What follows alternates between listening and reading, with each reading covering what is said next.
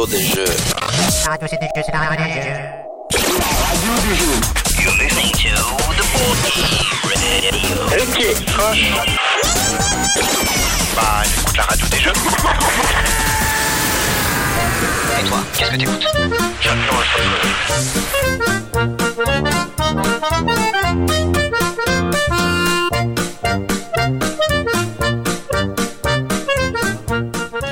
Vous écoutez la radio des jeux. Et cher auditeur, alors que tu es tranquillement installé pour écouter la radio des jeux, c'est un triple défi qui nous attend, nous, ce soir.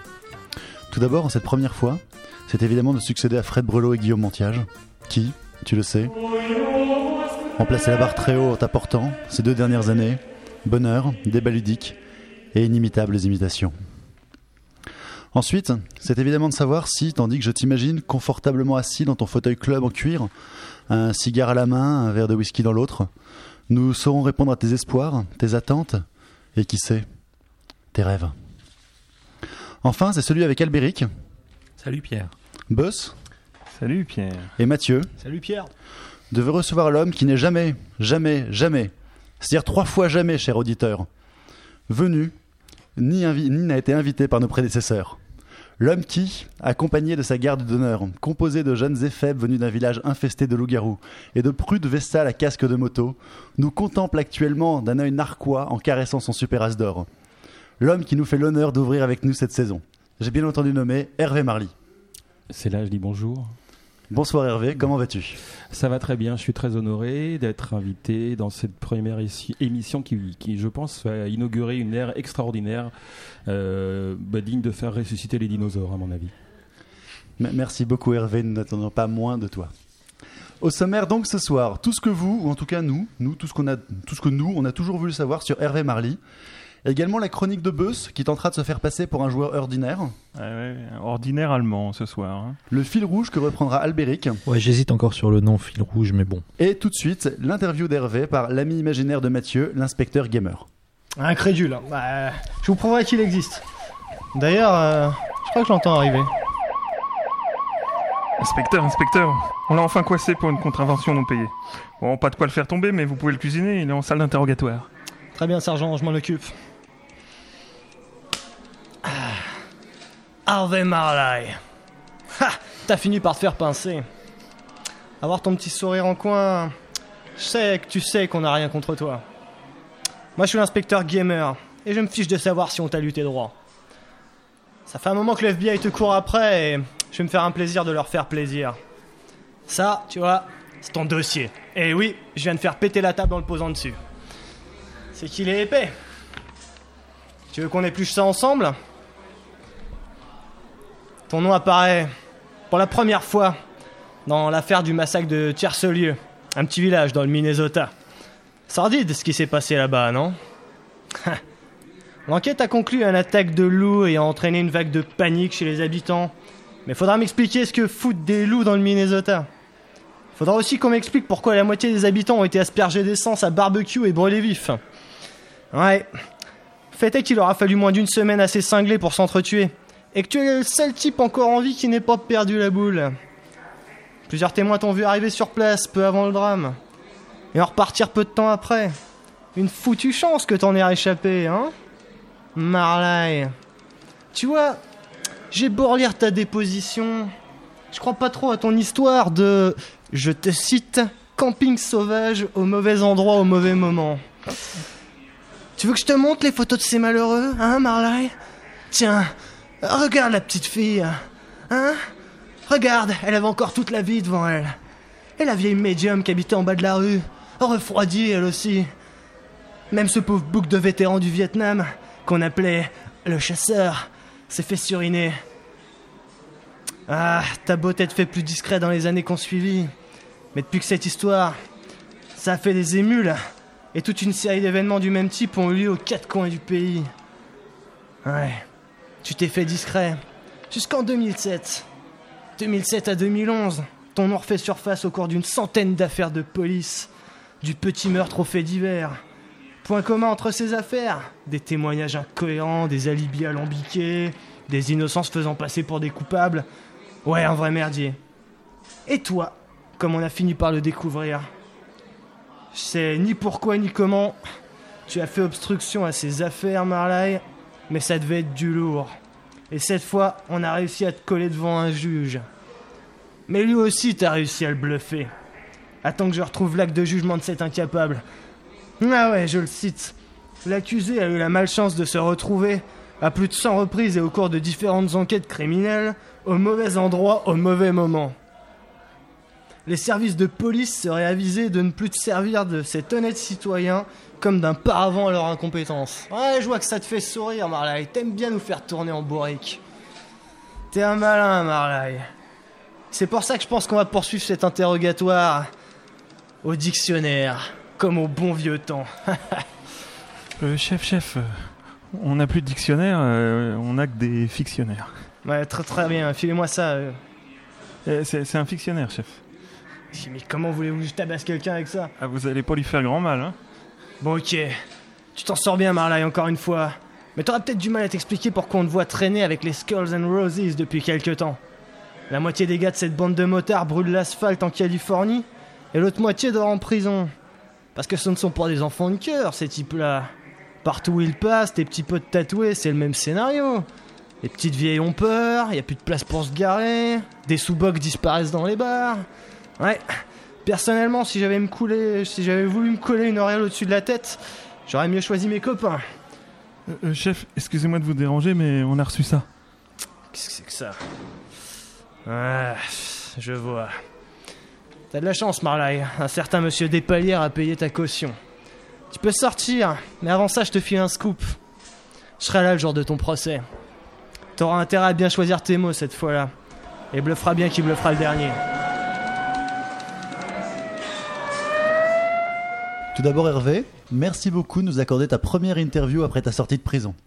Bah, euh, oui, très bien. Alors, je, je devrais plaider coupable. Il n'y a pas de problème. Je suis, je suis coupable euh, d'avoir euh, essayé de faire passer des moments agréables et de convivialité à des gens qui ne sont pas forcément joueurs. Et je suis coupable euh, aussi euh, de faire des jeux où les joueurs sont frustrés de pas être le gagnant parce que c'est ce qui est le plus important. Là, en l'occurrence, euh, c'est uniquement le fait d'être en et de partager des moments d'amour et de bonheur. Oui, inspecteur. Et j'espère bien que vous serez présent également à la sortie de mon prochain forfait. J'y manquerai pas, Marley. Moi, moi, ce qui m'intéresse, parce que j'ai quand même des méthodes moins expéditives que l'inspecteur gamer, c'est comment tout ça a commencé. Quel est exactement ton parcours et comment est-ce que tu es rentré dans le monde du jeu? Euh, par, euh, je peux, c'est vraiment une progression standard. J'ai commencé par être joueur depuis toujours, depuis ma naissance en fait. Peut-être qu'une méchante fée s'est penchée sur mon berceau et qui a dit euh, oui toi tu seras joueur puis auteur de jeu et ma mère a pleuré. Donc, euh, à force d'être joueur, eh ben, ce qui se passe, comme tout joueur, on finit par euh, se dire si je faisais telle ou telle variante de tel ou tel jeu. et, et donc, tu joues au Yams et d'un seul coup, tu t'es dit que tu allais créer ton propre Yams? C'est un peu ça, en fait. C'était des variantes de jeux que j'admirais énormément. Et, Comme par exemple Comme bah, Full Metal Planet, par exemple. Ah. Ouais, ouais. Ça, ça c'est la, rép- ça, c'est la première réponse surprenante de cette émission, je pense. Non, Je- pourquoi Je Bah. suis abasourdi. Et, étant donné, Ah la- bah, étant donné oui. quand, quand on regarde ton, ton- ce que tu as fait aujourd'hui, enfin, je pense qu'on y reviendra, mais c'est pas le, c'est pas le genre de jeu auquel on t'imagine jouer en tant que joueur candide et innocent. J'adore euh, Full, j'adore Accès Allié, j'adore les jeux de gestion. Euh, mais je suis pas forcément fan des petits cubes, hein, attention. hein. Euh, On va en reparler, on va en reparler. Ouais. Et, et en fait, euh, c'est pas l'intermédiaire du, de- du plan d'enfer, hein, qui était le club de jeu qui était hébergé par euh, Ludo Délire, que j'ai rencontré plein d'autres joueurs. Et des- mon premier auteur de jeu, en fait, c'était bah, c'était Gérard Mathieu.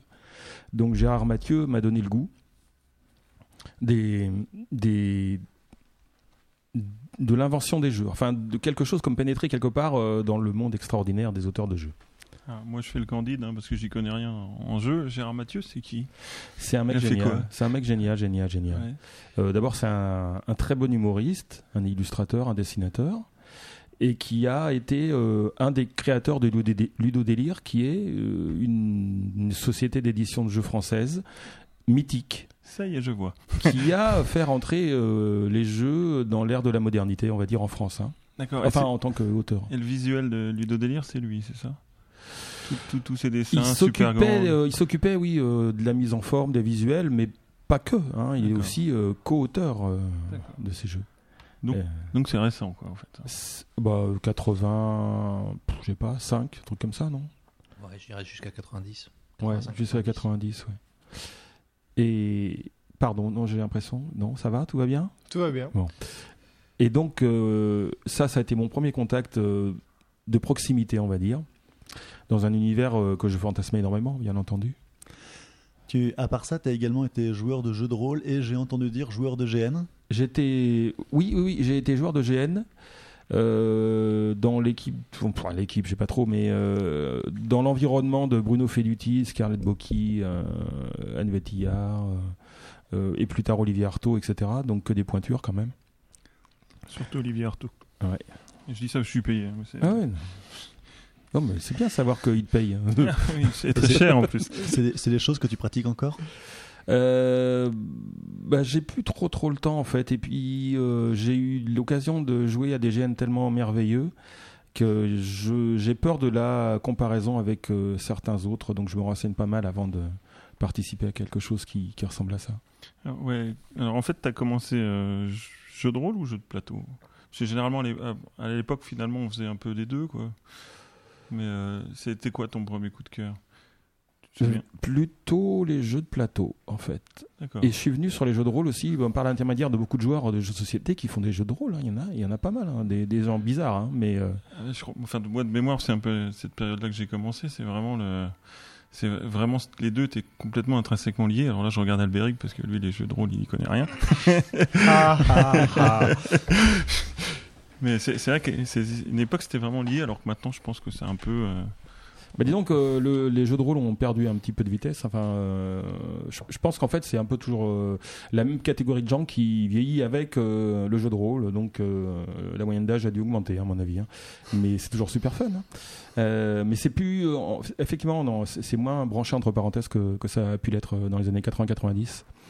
Euh, mais enfin, bon, ceci dit, euh, là j'ai un peu dérivé. Donc après euh, Gérard Mathieu. J'ai eu le grand, grand, grand, grand bonheur euh, de rencontrer Bruno Fiduti. Ça devait être par l'intermédiaire des jeux de rôle d'ailleurs, je pense. Euh, parce qu'il en faisait beaucoup aussi à l'époque, hein, énormément. Et, là, on, bon, on se voyait régulièrement à Paris. Je crois que j'ai dû euh, jouer à peu près à tous ces prototypes de jeux. Et, puis, disons que lui, il m'a entrouvert les portes. Voilà, il m'a entrouvert les portes du monde du jeu en tant qu'auteur. Parce que chez lui, c'est chez lui que j'ai commencé à faire tourner des prototypes à moi, dont le prototype de Skull and Roses, qui s'appelait pas du tout Skull. Et c'est pour ça que c'est pris aussi longtemps. Et puis, en fait, lui, il m'a ouvert la porte, on va dire. Et le mec qui m'a donné le coup de pied pour rentrer à l'intérieur, ça a été Philippe Despalières. Voilà. Et après, ben, la suite, euh, vous la connaissez plus ou moins, je pense. Pour revenir à ta jeunesse ludique, quel type de joueur tu es quand tu es purement joueur? Tu, tu joues pour la gang, tu joues pour, pour l'ambiance, t'es es le type qui pourrit tout le monde. Et Comment tu te décrirais en tant que joueur? Un genre génial. Moi, j'aurais pas répondu mieux. hein. Un joueur modeste. Oui, dire c'est ça qu'on dit de moi. On dit Hervé, c'est un joueur génial et modeste. Et avec cette petite touche d'humour, tu vois. Voilà.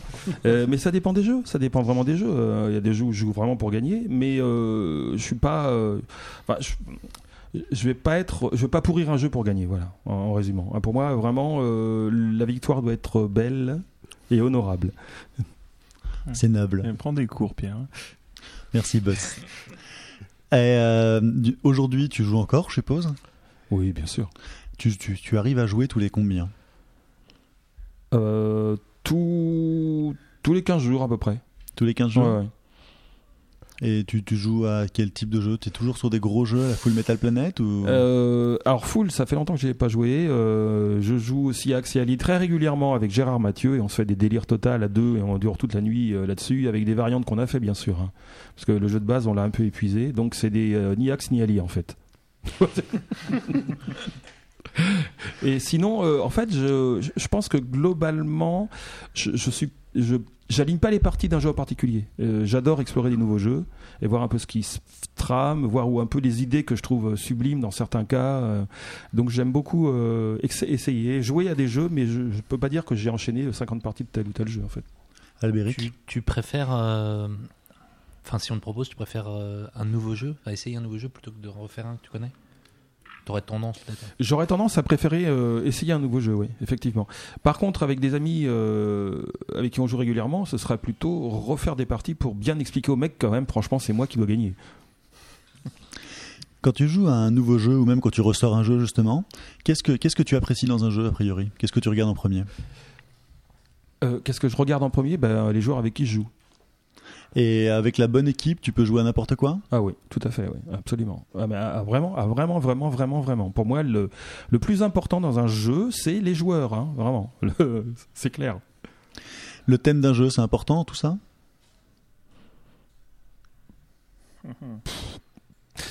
Pas vraiment, non. Tu te disais peu amateur tout à l'heure de jeux avec des cubes en bois par exemple? Oui, mais là, c'est pas un thème. Il n'y a pas de thème cube en bois quand tu fais un Ah, jeu. si, si, si. Alors là, moi, je, c'est- le thème, c'est la déforestation. C'est, c'est la fin de l'Amazonie. C'est des choses comme ça, quoi. C'est la fin de notre planète. hein. Non, mais bon, effectivement, il y a des jeux avec des thèmes immersifs et d'autres avec des thèmes qui sont euh, beaucoup plus euh, superficiels. Euh, effectivement, par rapport à mon parcours euh, ludique, je préfère les environnements où on est vraiment, vraiment dans un autre univers. hein. Euh, le jeu de, soci- de société, pour moi, c'est une transposition du, de la vie. Donc autant être super transposé, si tu vois ce que je veux dire. Je vois ce que je veux dire, mais une transposition de la vie, c'est à quel niveau? C'est au niveau des, des relations entre les gens ou c'est où tu vois quelque chose de Au plus mystique? Ah non, mystique, non, pas du tout. Non, c'est au niveau euh, de l'univers qui est développé dans un jeu. Bon. Euh, la vie, c'est compliqué. Hein? On ne sait pas où on va, on sait à peine comment on y va. Il n'y a absolument personne qui est capable de résumer quelles sont les règles de la vie. Déjà, on a du mal à expliquer euh, quelles sont les règles dans, en France de la société française au niveau législatif ou n'importe quoi. Dans les jeux, c'est super simple. Le jeu le plus compliqué du monde est d'une simplicité enfantine par rapport à ce qu'on vit tous les jours. Et en plus, on est content et euh, on est ailleurs. Donc voilà pourquoi je dis que c'est une transposition, parce que malgré tout, c'est quand même un reflet de quelque chose qui est réel. Mathieu? Oui, euh, puis surtout ça permet de réaliser des rêves. Moi, j'ai jamais gagné autant d'argent quand je joue au Monopoly, même si ça ne dure que deux heures. euh, voilà. Et puis surtout, ce qui est très important, c'est que quand tu joues au Monopoly, tu ne peux pas te sentir coupable d'avoir gagné de l'argent. Exactement. Est-ce que on parle du Monopoly Est-ce que tu joues à des jeux classiques? Je pense à des jeux avec euh, des jeux classiques genre Dame ou autre, ou même des jeux comme Monopoly ou autre avec lesquels tu pourrais jouer avec des plus jeunes? Non, non, non, non ça, j'y jouais quand j'étais euh, vraiment plus jeune, aux échecs, au Monopoly, à Richesse du Monde. Euh, Richesse du monde. Richesse du Monde, ouais. T'as, participé à Magic, les jeux- ces jeux-là? Oh là là, je suis passé mais complètement à côté de Magic. Mais Ouais. complètement, complètement. En fait, ce qui me faisait peur, c'est le côté addictif. Je me suis dit, euh, si je mets le doigt là-dedans, je vais tomber, quoi. Ah, tu dois pas jouer aux jeux vidéo euh, massivement multijoueurs, alors. Les Mporg. Les non, on dit les mporg. Pas, Euh, pas de polémique, s'il vous plaît, Non, pas de non. polémique. Non, Non, mais c'est- vrai que ouais, je, je comprends ça, la- l'addiction. ouais, ouais. Mais moi, on peut être addi- addict des jeux de plateau, non? Euh, enfin, franchement, non, je crois pas. Je crois pas? J'en connais autour de cette table pour autant. Il y a, il y a débat. Bu- Buzz, Buzz, tu veux nous faire une confession? Mais non, mais pourquoi addict? On dit pas, euh, moi je suis addict de littérature, par exemple, parce que je lis euh, un roman par semaine. Euh, J'aime ça, voilà. J'ai jamais euh, entendu un concepteur de jeu dire qu'il avait introduit des, des mécanismes ou des techniques dans son jeu pour le rendre addictif. C'est euh, Non, c'est vrai. on a, on a eu récemment, euh, je dois l'avouer, à la radio des jeux, un débat sur les jeux où les joueurs ont besoin de faire le jeu pour qu'il marche. C'est-à-dire typiquement un jeu qui, posé en lui-même, a pas d'activité, VS le jeu dont les règles suffisent à faire le jeu en lui-même. Je sais pas si je suis clair dans mon énonciation. Bah, j'ai compris en tout cas. Ah, merci beaucoup, c'est gentil pour moi. Je, que- je trouve que c'est légitime comme interrogation. Et du coup, est-ce que tu as un avis? Est-ce qu'il y a des jeux qui t'attirent plus? Est-ce que tu penses qu'il est logique, par exemple, de discriminer les uns par rapport aux autres ou... C'est pas beau de discriminer. Oui, mais en tant que joueur, on discrimine tous. Moi, Richesse du Monde, par exemple, tu m'y feras pas faire une partie.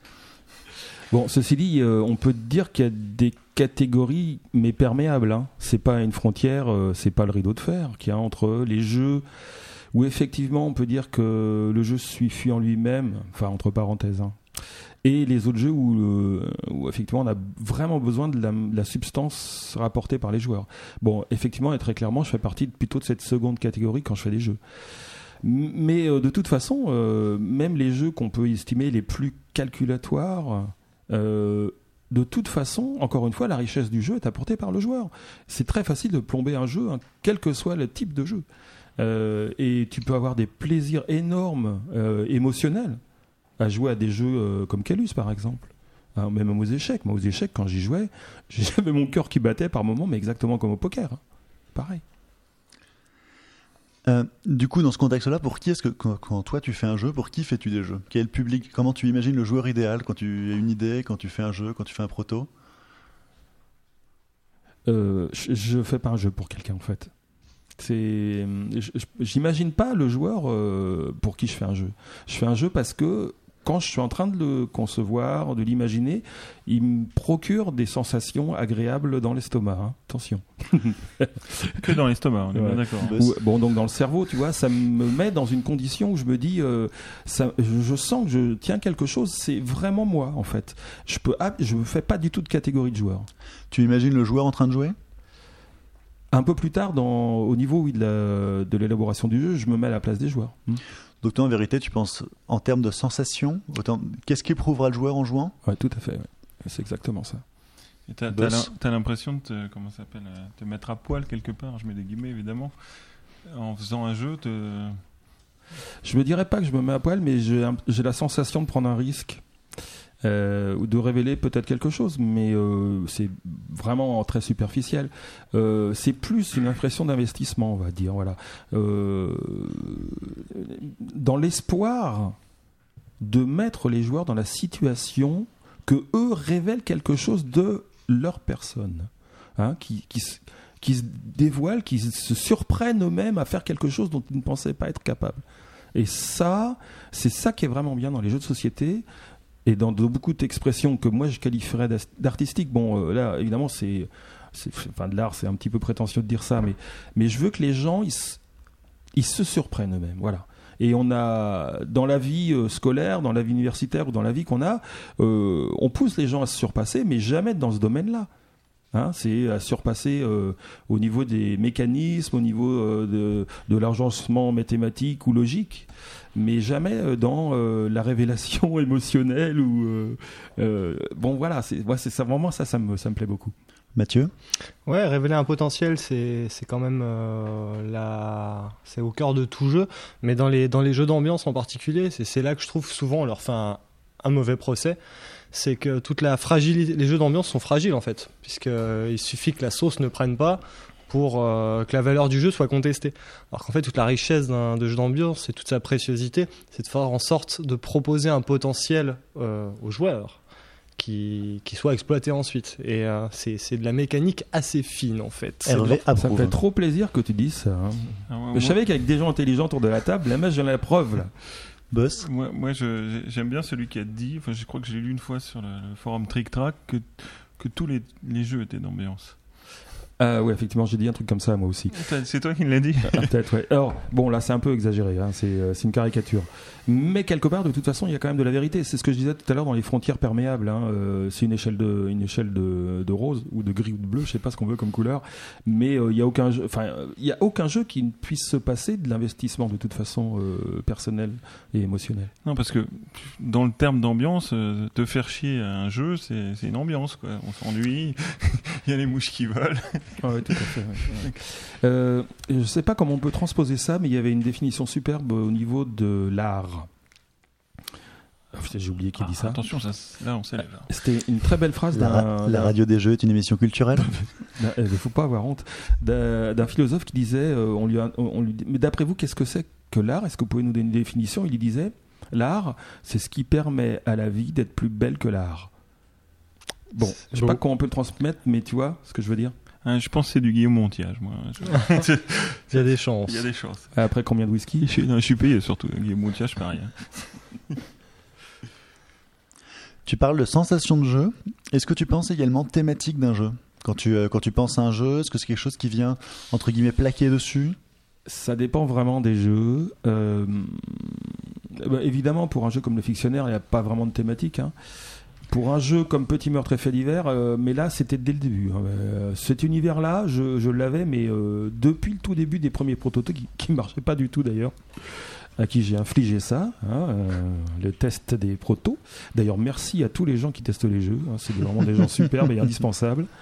Et il y a d'autres jeux, d'autres thématiques qui, peuvent changer, mais de toute façon, ça peut pas être dans un univers euh, opposé. Hein, euh, parce que Land Roses n'était pas tout à fait dans cet univers-là au départ, mais de toute façon, ça restait quand même quelque chose qui avait un rapport avec euh, la prise de risque, le défi.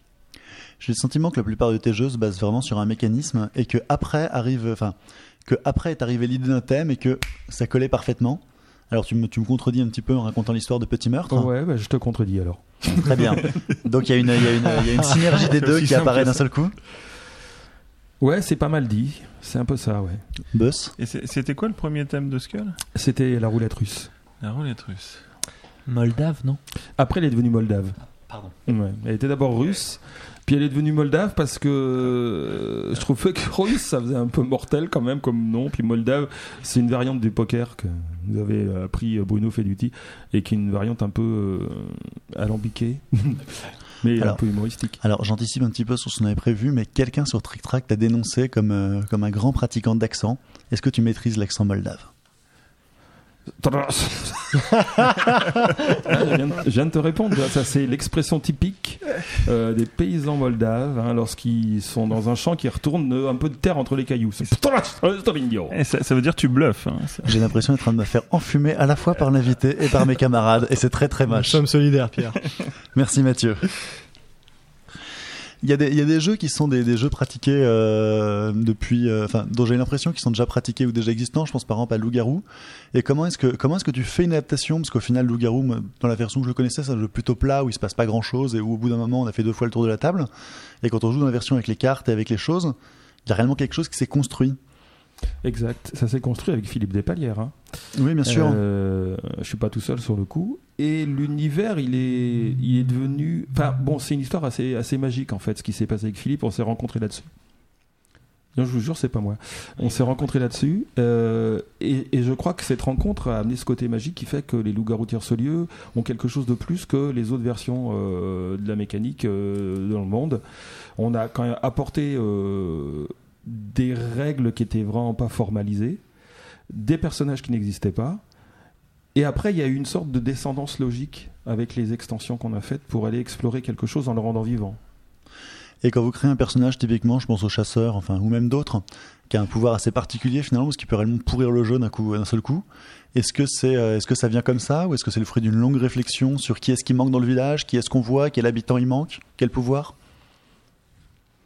C'est euh, le fruit d'un débat entre Philippe et moi.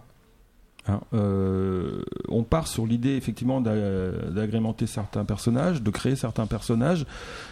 Après savoir exactement d'où ça vient, c'est vraiment très très compliqué. Je, je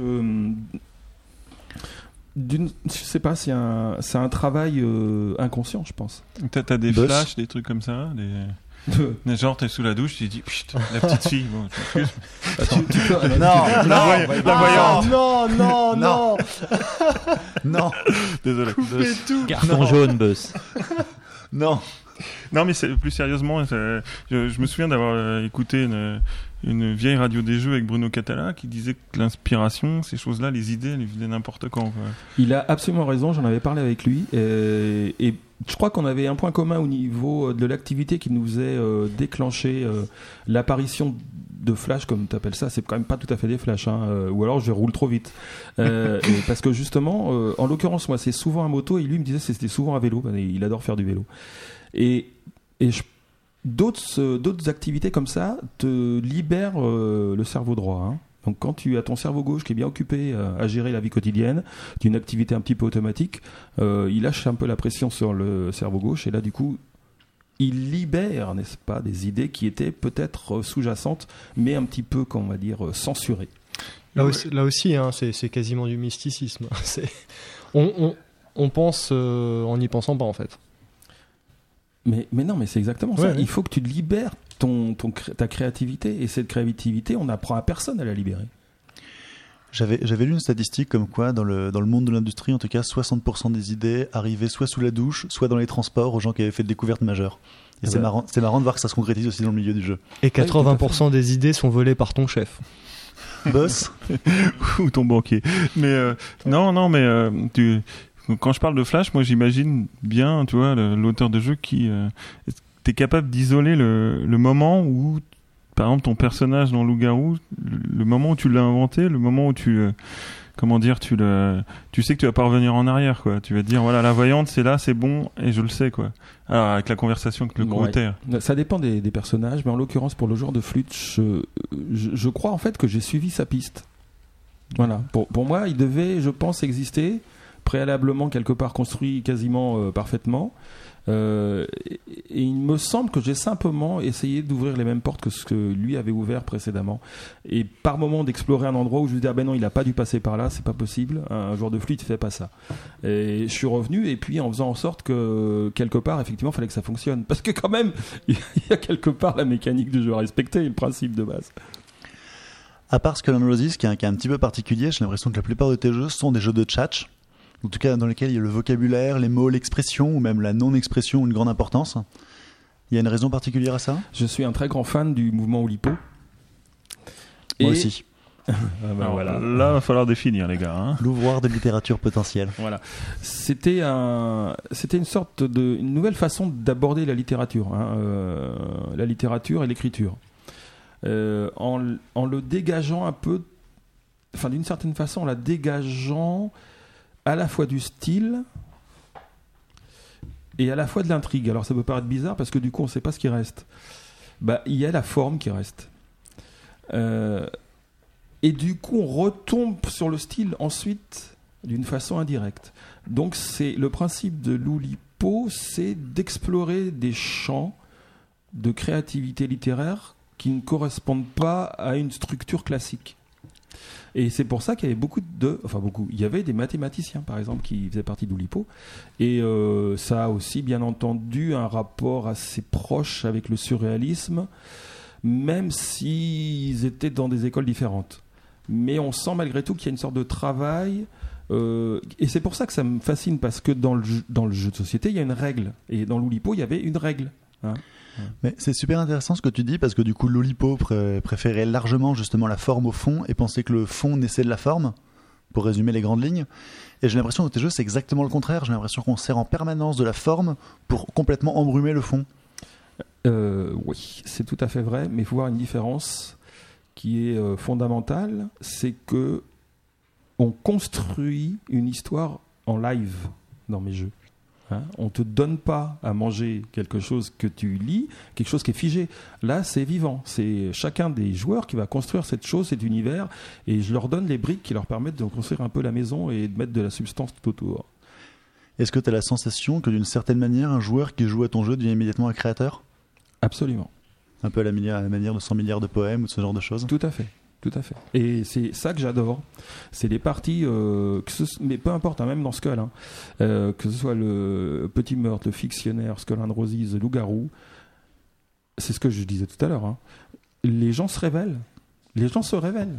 Mais je te garantis qu'il y a des, moments qui se passent des choses absolument fabuleuses de personnes qui disent Moi, je ne reviens pas moi-même de ce que j'ai été capable d'inventer. Platon disait on apprend plus sur quelqu'un en une heure de jeu qu'en une vie de discussion. Euh, ouais, c'est sûrement vrai. Cam- Camus disait la même chose du foot. hein. Mathieu, Ouais, sacré Platon. Moi, je, je voulais savoir ce que tu pensais de l'expression party games parce qu'en fait, je la trouve euh, beaucoup plus adaptée que euh, l'expression jeu d'ambiance. Puisque dans l'idée de party games, ben, il y, a- il y a une ambiance dans tous les jeux, bonne ou mauvaise, mais dans l'idée de party games, je trouve qu'il y a euh, une circonstance qui est évoquée, c'est l'envie de faire la fête avec un jeu, et euh, que je trouve en fait beaucoup plus pointue que euh, notre, euh, notre expression de jeu d'ambiance. Euh, ça, ça correspond plus à ce que tu, ce que tu penses faire, l'expression de party games? En fait, euh, non, les deux ne me conviennent pas. Les deux Ah. non, non. Alors, partie d'ambiance, j'ai l'impression que ça va se passer dans un mariage avec des, des flonflons, des tutus dans la bouche et des petits chapeaux. Ouais. Et party game, je sais pas, c'est. Je trouve ça trop restrictif aussi, en fait. Ça rend pas assez hommage euh, à ce qui se passe dans ces cas-là. Mais j'aurais beaucoup de mal à proposer quelque chose, hein, par Mhm. contre. hein, comme, euh, Ouais, tu n'as pas de. Pardon. excuse- euh, tu n'as pas de, de mots pour définir tes jeux. Enfin, de, tu peux pas le mettre dans une case. Bah, j'ai un peu de mal. C'est des jeux conviviaux, mais convivial, ça va pas trop bien non plus. Parce peut- on a l'impression qu'on parle de ses voisins. euh, Ouais, moi, je pense que Pierre te l'a très bien défini, c'est des, des jeux de Platon, non C'est pas ça? Non? Les Je jeux de. Platon, oui, ça fait un joli jeu de mots en tout cas. C'est tenté. Je me suis surtout fait un joli four. Non, non, rire, non, Buzz, Buzz, c'était c'était fabuleux. Si c'était nous fabuleux. rions fort, Alban nous tape sur les doigts. Tu le sais, Buzz. Nous n'avons pas le droit de rire dans cette c'est- radio. C'est vrai. Ceci dit, euh, depuis le début, là, j'ai l'impression de- de venir- de- de- d'être très dithyrambique sur le style de jeu que je fais. Bon, euh, je prie de m'excuser euh, à tous les éditeurs et à vous. Hein, je veux pas me la péter, comme on dit. hein. Euh, ça n'empêche pas que j'admire énormément tous les auteurs. De toute façon, d'abord, euh, j'ai la chance d'en connaître beaucoup et à chaque fois, c'est une bonne surprise. Et sincèrement, je fréquente pas mal de milieux artistiques et créatifs. Ah, on va oublier artistique parce que ça, ça fait un peu mal. Créatif, voilà. Et sincèrement, euh, j'ai jamais été déçu par des rencontres d'auteurs. Euh, je suis toujours ravi de les rencontrer. Ils ont toujours leur univers à eux. Je les adore. Euh, Albéric Moi, je trouve que, enfin, ce qui, ce qui est intéressant dans tes jeux, c'est que tu creuses un certain sillon qui me semble un peu unique en France. Enfin, toi, tes jeux, non, mais sans, voilà.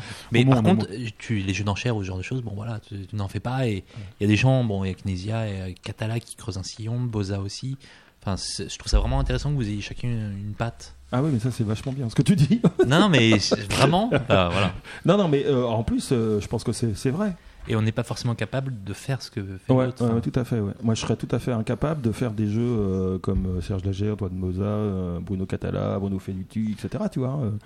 Et tu, tu penses qu'il y, a- y a une école française du jeu? Ah ouais, je pense, ouais. Ah ouais, ouais, vraiment, ouais. Et comment tu la définirais? Il y avoir un blanc là. hein. Euh, je trouve qu'il y a un supplément d'âme. Un supplément d'âme. Albéric Oui, euh, c'est moi qui suis préposé. J'ai une question Minitel. Ah. André. 36. Euh, Minitel, j'en aurais elle revient de loin. J'en aurais, j'en aurais plusieurs. Voilà, question Minitel. Euh, une question de Monsieur Zen qui finalement te demande, bah, je vais la lire. hein. Monsieur Marly, les jeux que vous produisez sont souvent des jeux épurés, simples, sans pour autant être simplistes, attention, s'apparentant à une forme de party game. Comptez-vous un jour produire des jeux plus complexes, plus pousseurs de cubes en bois? Pour ce qui est des cubes en bois, ça m'étonnerait. Pour des jeux plus compliqués, c'est possible, effectivement. Je travaille sur des choses de ce genre-là. de, de quel euh, Je peux pas trop Tu peux dire. pas trop dire. Du scoop Non, du- non. du- des Non, choses c'est de trop- plus d'une heure Hervé Marly plus qu'une heure Euh, Ouais, sûrement, ouais. D'accord. Mais par contre, non, bon, d'abord, pourquoi est-ce que moi, je- je- j'essaierais de proposer quelque chose qui doit exister déjà bien? Ben, Tu vois Bien, je vais pas faire un, mieux, un meilleur jeu du style cube en bois que ce qui est déjà proposé. C'est- c'est- Ça te paraît difficile de faire euh, par exemple au-dessus de Kélus ou de. Ah, mais clairement, ouais. Ah, puis de toute façon, moi, je suis incapable. Puisqu'on est dans la séquence passage de pommade, les, jeux, les autres joueurs sont fantastiques, etc. Est-ce qu'il y a des jeux ou des auteurs qui sont pour toi des références? Il y a un auteur qui te- qui t'émerveille par le fait qu'à chaque fois il se renouvelle Ou des jeux qui ont posé un jalon euh, inébranlable dans leur domaine? On Euh, parlait de oui, il y en a, il y en a, il y en a, il y en a. Il y a des jeux qui, là, il y a des jeux dont on se dit effectivement, euh, il y a un avant et un après, ça c'est sûr. Mais je veux pas faire la liste parce que j'ai pas non plus envie de dire que les autres sont moins bien. Mais il y a des jalons qui sont posés par des auteurs. Je suis tout à fait d'accord. Dans la mesure où c'est quand même des jeux qui influencent l'univers personnel, il y en a un en particulier auquel tu penses, sans, tomber dans une, liste dans une liste exhaustive ou quoi que ce soit? Si je te disais comme ça, un jeu qui t'a marqué au cours de ta, de ta carrière ludique À part mais, Full Metal. euh, bah ouais, mais le problème c'est que voilà, on va retomber sur Full Metal Planet. Non, t'en as déjà parlé, te dis un deuxième s'il te plaît. Tu peux le faire. Alors, bon. Il y a un jeu qui, qui m'avait paru excellent. Euh, bon, alors ça, par contre, je vais pas pouvoir frimer avec, ça c'est sûr. Euh, qui s'appelle Q&L. Et voilà. Ouais. Enfin, c'est, il, s'appelle, ah, il a été. Euh, Boursi Cocotte. Boursi Cocotte. Alors, quel titre affreux, ça. Enfin bon. Albéric Bravo Albéric. Merci. Moi je pensais que c'était un jeu moldave. hein. Je- Il y a des jeux comme. euh, hum, euh, ça- Ah, Si tu veux je faire pense que les jeux comme par exemple Meurtre à l'abbaye aussi m'ont beaucoup, euh, beaucoup marqué. Parce que pareil, je pense qu'il y a eu quelque chose qui s'est passé avec ce jeu-là. Euh, je dis pas qu'il il n'existait rien de comparable, hein. mais il n'empêche que quand même, il s'est passé quelque... Citadel aussi. Pareil, Bruno avec Citadel, il a vraiment apporté quelque chose qui existait plus ou moins avec euh, etc. Mais euh, mais il y a une autre façon d'envelopper la chose. Quoi. Cet ingrédient-là, lui, il l'a exploité d'une façon parfaite. Est-ce que, est que pour toi, un jeu de référence, c'est un jeu qui ne vieillit pas? Oui. Ouais, c'est contrairement à un jeu dans lequel les joueurs vieillissent en continuant de jouer au même jeu. Un jeu qui est un jeu de référence qui n'a pas vieilli, par exemple, c'est Tabalone. À tel point d'ailleurs qu'il y a beaucoup de gens qui pensent que c'est un jeu qui a toujours existé, en fait. Donc C'est un classique. C'est un faux classique, enfin Oui, un vrai, Tout mais à fait. Surtout que, même classique son, moderne. surtout que même son habillage le permet. Ouais, ouais. Moi, je me souviens, à propos de l'âge des joueurs et du vieillissement, il y, a un autre phénomène, c'est le rajeunissement. Je me souviens qu'on avait une discussion tous les deux euh, la première fois qu'on s'est rencontrés sur l'âge des joueurs. Et tu me disais que l'âge des joueurs qui jouaient à tes jeux se semblait rajeunir. Globalement, oui. Ça a commencé avec les loups-garous. hein. Les loups-garous, c'était d'abord une clientèle euh, ado-adulte. Mais euh, adulte. Et il y a eu un glissement là hein, de l'âge. Et maintenant, je crois que. Philippe m'a dit que maintenant, la moyenne d'âge, ça devait être. Je sais pas, 12 ans Oh, 10-12 ans. Ouais, Ouais. moi, je, boss. moi, je- moi, je confirme. hein. Mhm. J'ai- des neveux et dès que je pars en week-end avec eux, la première question qu'ils me posent, c'est T'as ramené loup-garou Mhm. pas, pas autre chose. hein. Et ils ont 10 ans. 10 ans et ils Après- sont à fond. Quoi. Pour des jeux comme Petit Meurtre, c'est beaucoup moins sensible parce que malgré tout, il faut une certaine maîtrise du langage pour arriver à élaborer quelque chose d'intéressant dans le jeu. Hein. Euh, C'est pas exactement donné à tout le monde. Bon, il y a des jeunes hein, qui jouent. hein. Moi, j'ai eu d'exemples de- d'enfants d'amis euh, qui, qui ont 12 ans qui s'en sortent super bien. hein. Et Skull Skull, moi j'ai Ah. j'ai joué avec des, des enfants de 10 ans. Moi, Bah ça y est, c'est commencé. Alors c'est encore plus rapide avec Skull. hein. Mais effectivement, on avait un peu peur d'ailleurs avec Philippe au début quand on a pris la décision de prendre cet univers un peu biker. Bon, euh, avec du recul hein, quand même. hein, c'est pas euh, non plus euh, du hard. Ouais, ouais. Ah ouais. c'est. Ouais, bon, pour avoir joué avec des enfants de 10 ans, une tête de mort, mais euh, il suffit de voir Pirates des Caraïbes, ils en ont vu euh, Voilà. des centaines. Oui, tout à Oui, mais alors attention, hein, parce que l'univers du jeu, euh, on n'a pas les mêmes réflexes que dans le cinéma ou ailleurs. hein. On est devenu, on est encore très, très, très, très puérilisé, on va dire. C'est un, sujet sur lequel on reviendra tout à l'heure, je Ouais. pense. En attendant, Albéric avait une question. Oui. Euh, Hervé, on, on t'a croisé récemment à l'Asmodée qui vient de se passer. Euh, Enfin, moi, il y a quelque chose qui m'a frappé à l'Asmodée, c'était de voir le, le- le type de joueur qui était présent. Est-ce que toi, ça- enfin, tu vois, l'âge, le, le sexe. enfin. En gros, moi, j'ai trouvé qu'il y avait énormément de, de plutôt d'hommes de entre 30 et 40. Donc, tu parlais de rajeunissement de. D'accord. Non, mais l'Asmodée, c'est Non, non, mais- c'est un truc de geek. euh, c'est Et pas... du coup, le geek a 30, 35 Mais ouais, ans. bien sûr. Celui, celui qui réussit sûr. à se faire inviter à l'Asmodée, oui. Bien D'accord. sûr, bien sûr. Je tiens à préciser que je suis beaucoup plus jeune que ça. Moi, j'ai une, autre, euh, j'ai une autre question à te poser qui me tient vraiment à cœur. Hervé, de nombreuses colonies de vacances ont compté sur toi pour être animées. Des centaines d'animateurs, vraiment, se sont appuyés sur toi pour occuper des enfants et des adolescents pendant des semaines entières. As-tu ton BAFA Non, non, pas du tout. Absolument pas. Euh, non, non. Par contre, j'ai pas mal fréquenté les colonies de vacances, euh, les centres, genre UCPA et compagnie. euh. D'ailleurs, l'UCPA, c'était drôle parce que je fais du parapente et, et du deltaplane et j'allais faire, en faire à l'UCPA, au Lachins, dans les Alpes de Haute-Provence. Et une année, je suis venu avec euh, un proto, on va dire, le proto de- des loups-garous qu'on avait fait nous-mêmes avec nos petites mains. C'est en quelle année? Euh, À Bah, 10 ans près. hein. 2000, 82. euh, de- Non, ouais, on venait d'inventer la PO, même pas d'ailleurs en 82, n'importe quoi. Non, c'était en 2001, 2002, un truc comme ça, tu vois. Et euh, évidemment, personne connaissait, c'est clair, mais à chaque fois, ça marchait super bien. Et alors, effectivement, c'est un jeu idéal pour des groupes. hein. Pour des groupes Ouais. euh, constitués comme ça, dans, artificiellement, constitués artificiellement, puisque ça permet aux gens de faire le premier pas euh, vers l'autre d'une façon euh, euh, décontractée, entre parenthèses, hein, sans enjeu particulier. Boss? Alors, moi j'ai une question qui est très très terre à terre, mais pourtant elle me vient immédiatement. Les loups-garous, c'était un carton? C'est un carton? Ouais. Vous en avez vendu combien? Moi, c'est, pour moi, c'est Euh, inimaginable. plus d'un million. Un million. Et Wow. il y a Dans le monde entier. Hein. le monde entier. Un en million. Gros, en gros, Hervé, euh, c'est une question que tu n'es pas obligé de répondre. Tu as vendu plus de loups-garous que tous les autres jeux. Ah bah largement. Attends, mais il faut être très clair. Très clair. Là maintenant, je suis que auteur de jeu. hein. Avant, j'étais infographiste dans une boîte de pub marketing. Il y a deux ans, trois ans maintenant, je sais plus. Donc j'ai été euh, gentiment remercié. Euh, si j'avais pas les loups-garous, je pourrais pas vivre euh, de mes jeux de société. hein. Ou alors, ce serait vraiment très difficile.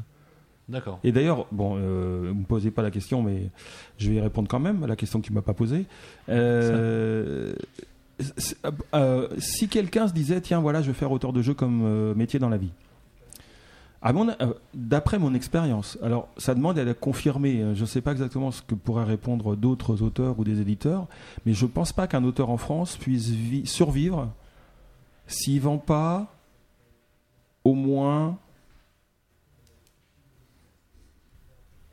30 à 50 000 jeux par an. Enfin, s'il vend pas. S'il vend pas, enfin, si ces jeux ne sont pas vendus à euh, entre 30 000 ou ouais, ouais, 30 50 000 exemplaires, ça doit être un minimum, moi, je pense.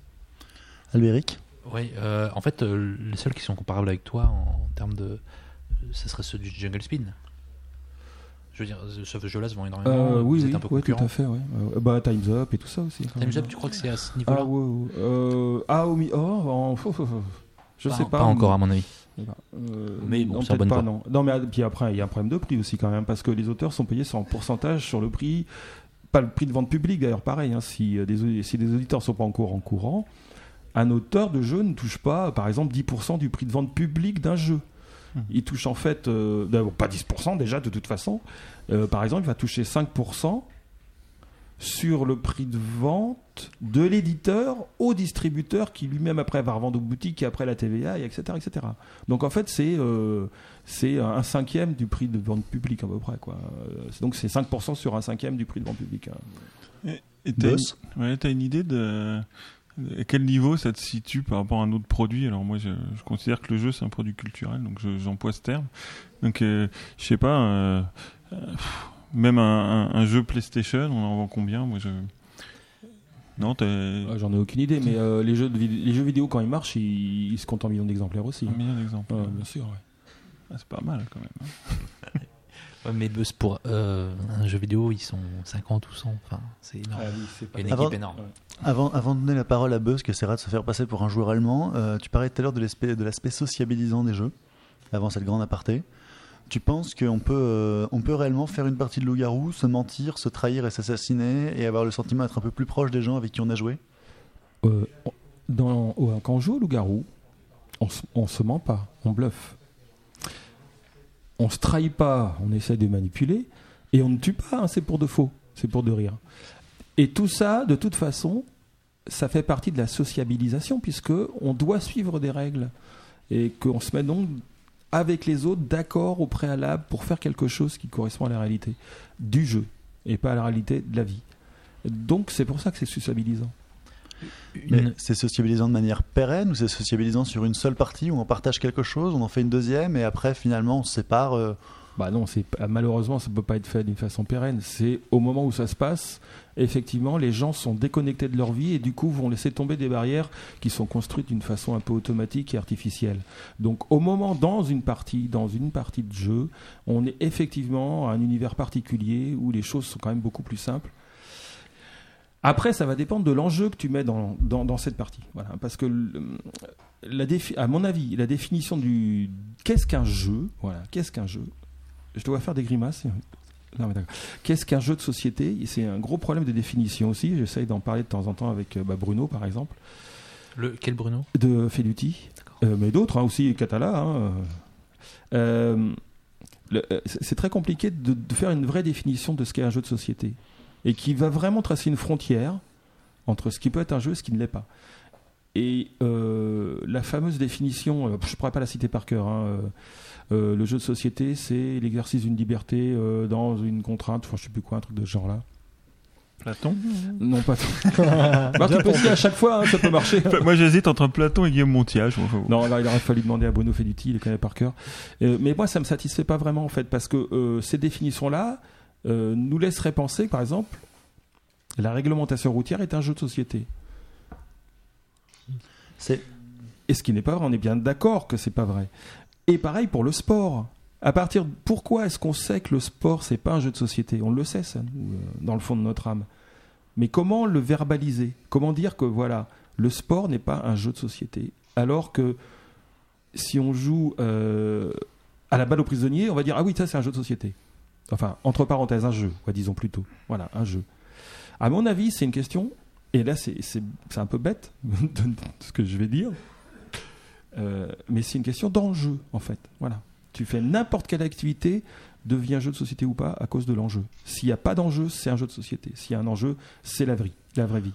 au-delà de l'abstraction, au-delà de, dire que tu t'investis dans le jeu parce que tu t'imagines être réellement un villageois, enfin en tout cas tu te, tu te sens dans le rôle du villageois ou tu sens l'enjeu de ton villageois? Non, euh, l'enjeu dans un jeu de société ou un jeu tout court n'est pas fondamental. Voilà, tu peux t'en remettre de ce qui va se passer. Et dans le sport Dans le sport, bah, je ne suis pas sûr qu'une équipe de football ou un, joueur de foot ou n'importe quoi qui fait un mauvais match, il s'en remette vraiment, tu vois. L'investissement est énorme, énorme. On joue pour gagner la médaille d'or. Mathieu il y, a- plein de jolies phrases euh, pour euh, ramasser le, jeu en quelques mots. C'est un peu comme l'amour en fait. Euh, C'est un exercice de définir ces choses-là en une seule phrase. La beauté de la chose, c'est qu'on se trompe à chaque fois tout en faisant mouche. On, pointe un trait essentiel et puis en même temps on laisse s'échapper tout le reste. Euh, y a, moi j'aime bien dire par exemple que le, jeu ça, ça sert à s'oublier le temps d'une partie. Euh, ça, ça peut pointer une, caractéristique du jeu, ça la résume pas toute. En fait, à chaque fois qu'on essaye de circonscrire le jeu, on tombe sur des définitions qui font des pages avec euh, plus ou moins de critères. Je sais pas si euh, tu connais les travaux de Gilles Brougère sur le, jeu, mais voilà, pour les pour les avoir lus, c'est euh, des pages et des pages entières de, de critères avec lesquels on ne peut que tomber d'accord, mais qui ne peut pas euh, permettre de le résumer en une phrase. Oui, je suis d'accord, c'est bien, c'est bien ce que tu dis. Et d'ailleurs, à propos de jouer au début, tu disais l'investissement personnel qui permet d'oublier qui on est ou d'en devenir un autre. Ça se rapproche énormément d'une autre activité culturelle où on joue.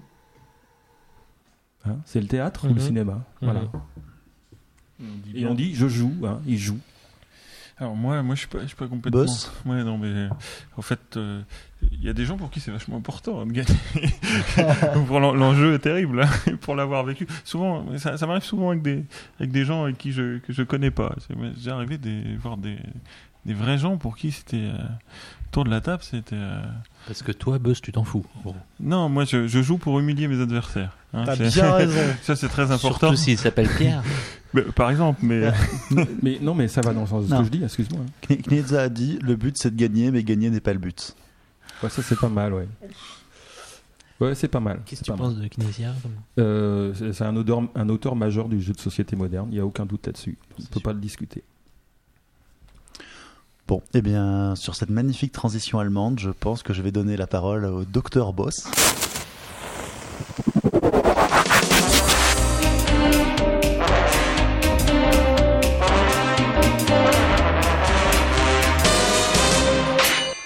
Buzz, c'est à toi. Bon, alors, vous êtes peut-être pas rendu compte, hein, mais euh, je le dis souvent et je vais encore le répéter, et je le répéterai toujours, je suis un joueur ordinaire. Donc, euh, je suis venu, euh, je suis un peu celui qui est, qui rentré par la petite porte dans la radio des jeux et qui connaît pas grand monde. hein. D'ailleurs, je, suis- content de rencontrer Hervé, mais j'ai eu beaucoup de gens, d'auteurs, tout ça, que je connais, je connais juste les noms et pas les têtes, et encore, je connais les noms parce que je lis souvent le forum Trick Track. Donc je me propose de faire une, une petite chronique que j'ai appelée la chronique du joueur ordinaire. Et ma chronique n'aura pas pour but euh, d'exprimer mes, en fait, aura pour but plutôt d'exprimer mes, mes comment s'appelle mes sensations lors d'une partie plus ou moins récente. Et euh, alors loin de moi euh, d'essayer d'expliquer à quelqu'un euh, et de détailler chaque sub- chaque subtilité d'un jeu. Alors je m'appelle pas euh, Thomas Coué. Finalement je connais je connais je connais bien des noms. Donc je suis je suis bien incapable de de, de, de dépouiller des mécanismes comme, comme des auteurs de jeux, mais j'ai plutôt envie de vous parler de mon ressenti et de mon plaisir ludique. Alors, je vais pas non plus forcément vous faire découvrir la dernière nouveauté, le, sujet de cette chronique va bien vous le prouver, parce que je vais vous parler d'un standard. Alors, il y a un petit jeu que je, je vais essayer de faire avec l'invité, c'est qu'il essaye de deviner de quel jeu je vais parler en lui posant une petite question. Donc, euh, ça va être, euh, à mon avis, extrêmement, extrêmement rapide. Alors, le jeu dont je vais vous parler, c'est le jeu préféré des, des paysans bavarois. Alors, Hervé, est-ce que tu as une idée de quel jeu je peux parler? Un standard. Ça va, Agricola? Oh, tu- tu es trop fort, Hervé Il est fantastique. il, est, il est- il est fantastique. Alors, euh, si tu voyais, alors euh, Hervé, Hervé peut regarder, euh, Albéric et Mathieu et les autres peuvent regarder, si tu voyais les yeux, les yeux de Pierre qui me regardent quand j'ai dit Agricola, euh, le jeu du Rosenberg édité par Istarine. Alors, euh, si mon camarade avait dû écrire un roman, il l'aurait sans doute appelé Agricola, mon amour. Il adore ce jeu. Et pendant des mois, des mois et des mois, il a fait la cour à, votre, à votre chroniqueur pour dire voilà, il faut que tu joues Agricola, Sébastien, il faut que tu joues Agricola, Agricola, Agricola. Bon, euh, alors moi, faut, faut savoir, j'ai quand même des goûts dans des jeux et je me méfie toujours un petit peu des jeux de gestion où on joue un petit peu chacun dans son coin. Hein. Mais bon, Pierre est quand même un bon ami, donc il a, il a réussi à peu près à me convaincre. Surtout, en fait, il m'a mis au défi d'y jouer. hein. Donc, euh, donc, euh, alors, je suis pas si obtus qui, qui veut bien le laisser croire, et donc j'ai j'ai cédé aux sirènes du labourage et des semailles improbables. J'ai enfilé des bottes et mon chapeau de paille, et je suis parti et j'ai voulu prouver à Pierre qu'un Parisien comme moi peut survivre à la campagne. Alors, première surprise, Agricola, pour moi en tout cas, c'est un jeu costaud. Plateau de jeu est très grand, il y a des nombreuses cartes et autres cubes en bois, dont je me méfie, hein, vous avez bien compris. Il faut de la place pour jouer au fermier. Les règles sont assez longues à expliquer, contrairement à ce que j'avais pu imaginer. Il faut du temps pour jouer Agricola et nous n'allions faire qu'une seule et petite partie pour une soirée. Moi, je pensais que c'était un jeu qui, qui se torchait une demi-heure, mais pas du tout. Alors, euh, le but est assez simple, c'est être le fermier le plus prospère du coin. Alors, je m'excuse par avance pour nos auditeurs qui n'auraient que faire de la thématique d'un jeu et pour qui un cube en bois marron est un cube en bois marron et non une demi-stère de bois savamment fagotée par les mains d'un paysan expert. Et pour votre chroniqueur, c'est quelque chose d'important, bien que sans doute un poil inconscient. J'aurais pu dire qu'à Agricola, le but était d'avoir le plus de points de victoire en développement de multiples options pour en accumuler, ce qui est rigoureusement vrai, vous êtes d'accord avec moi? Mais personnellement, je peux pas m'empêcher d'aller au-delà. Et si Uwe Rosenberg, je sais pas si, comment on prononce le prénom, c'est Uwe, Uwe, euh, a voulu que je joue un paysan allemand 17e siècle, c'est 16e ou 17e, j'hésite toujours. Non, je sais pas. 17e. 17e. Eh bien, moi, je vais jouer un paysan allemand au XVIIe siècle.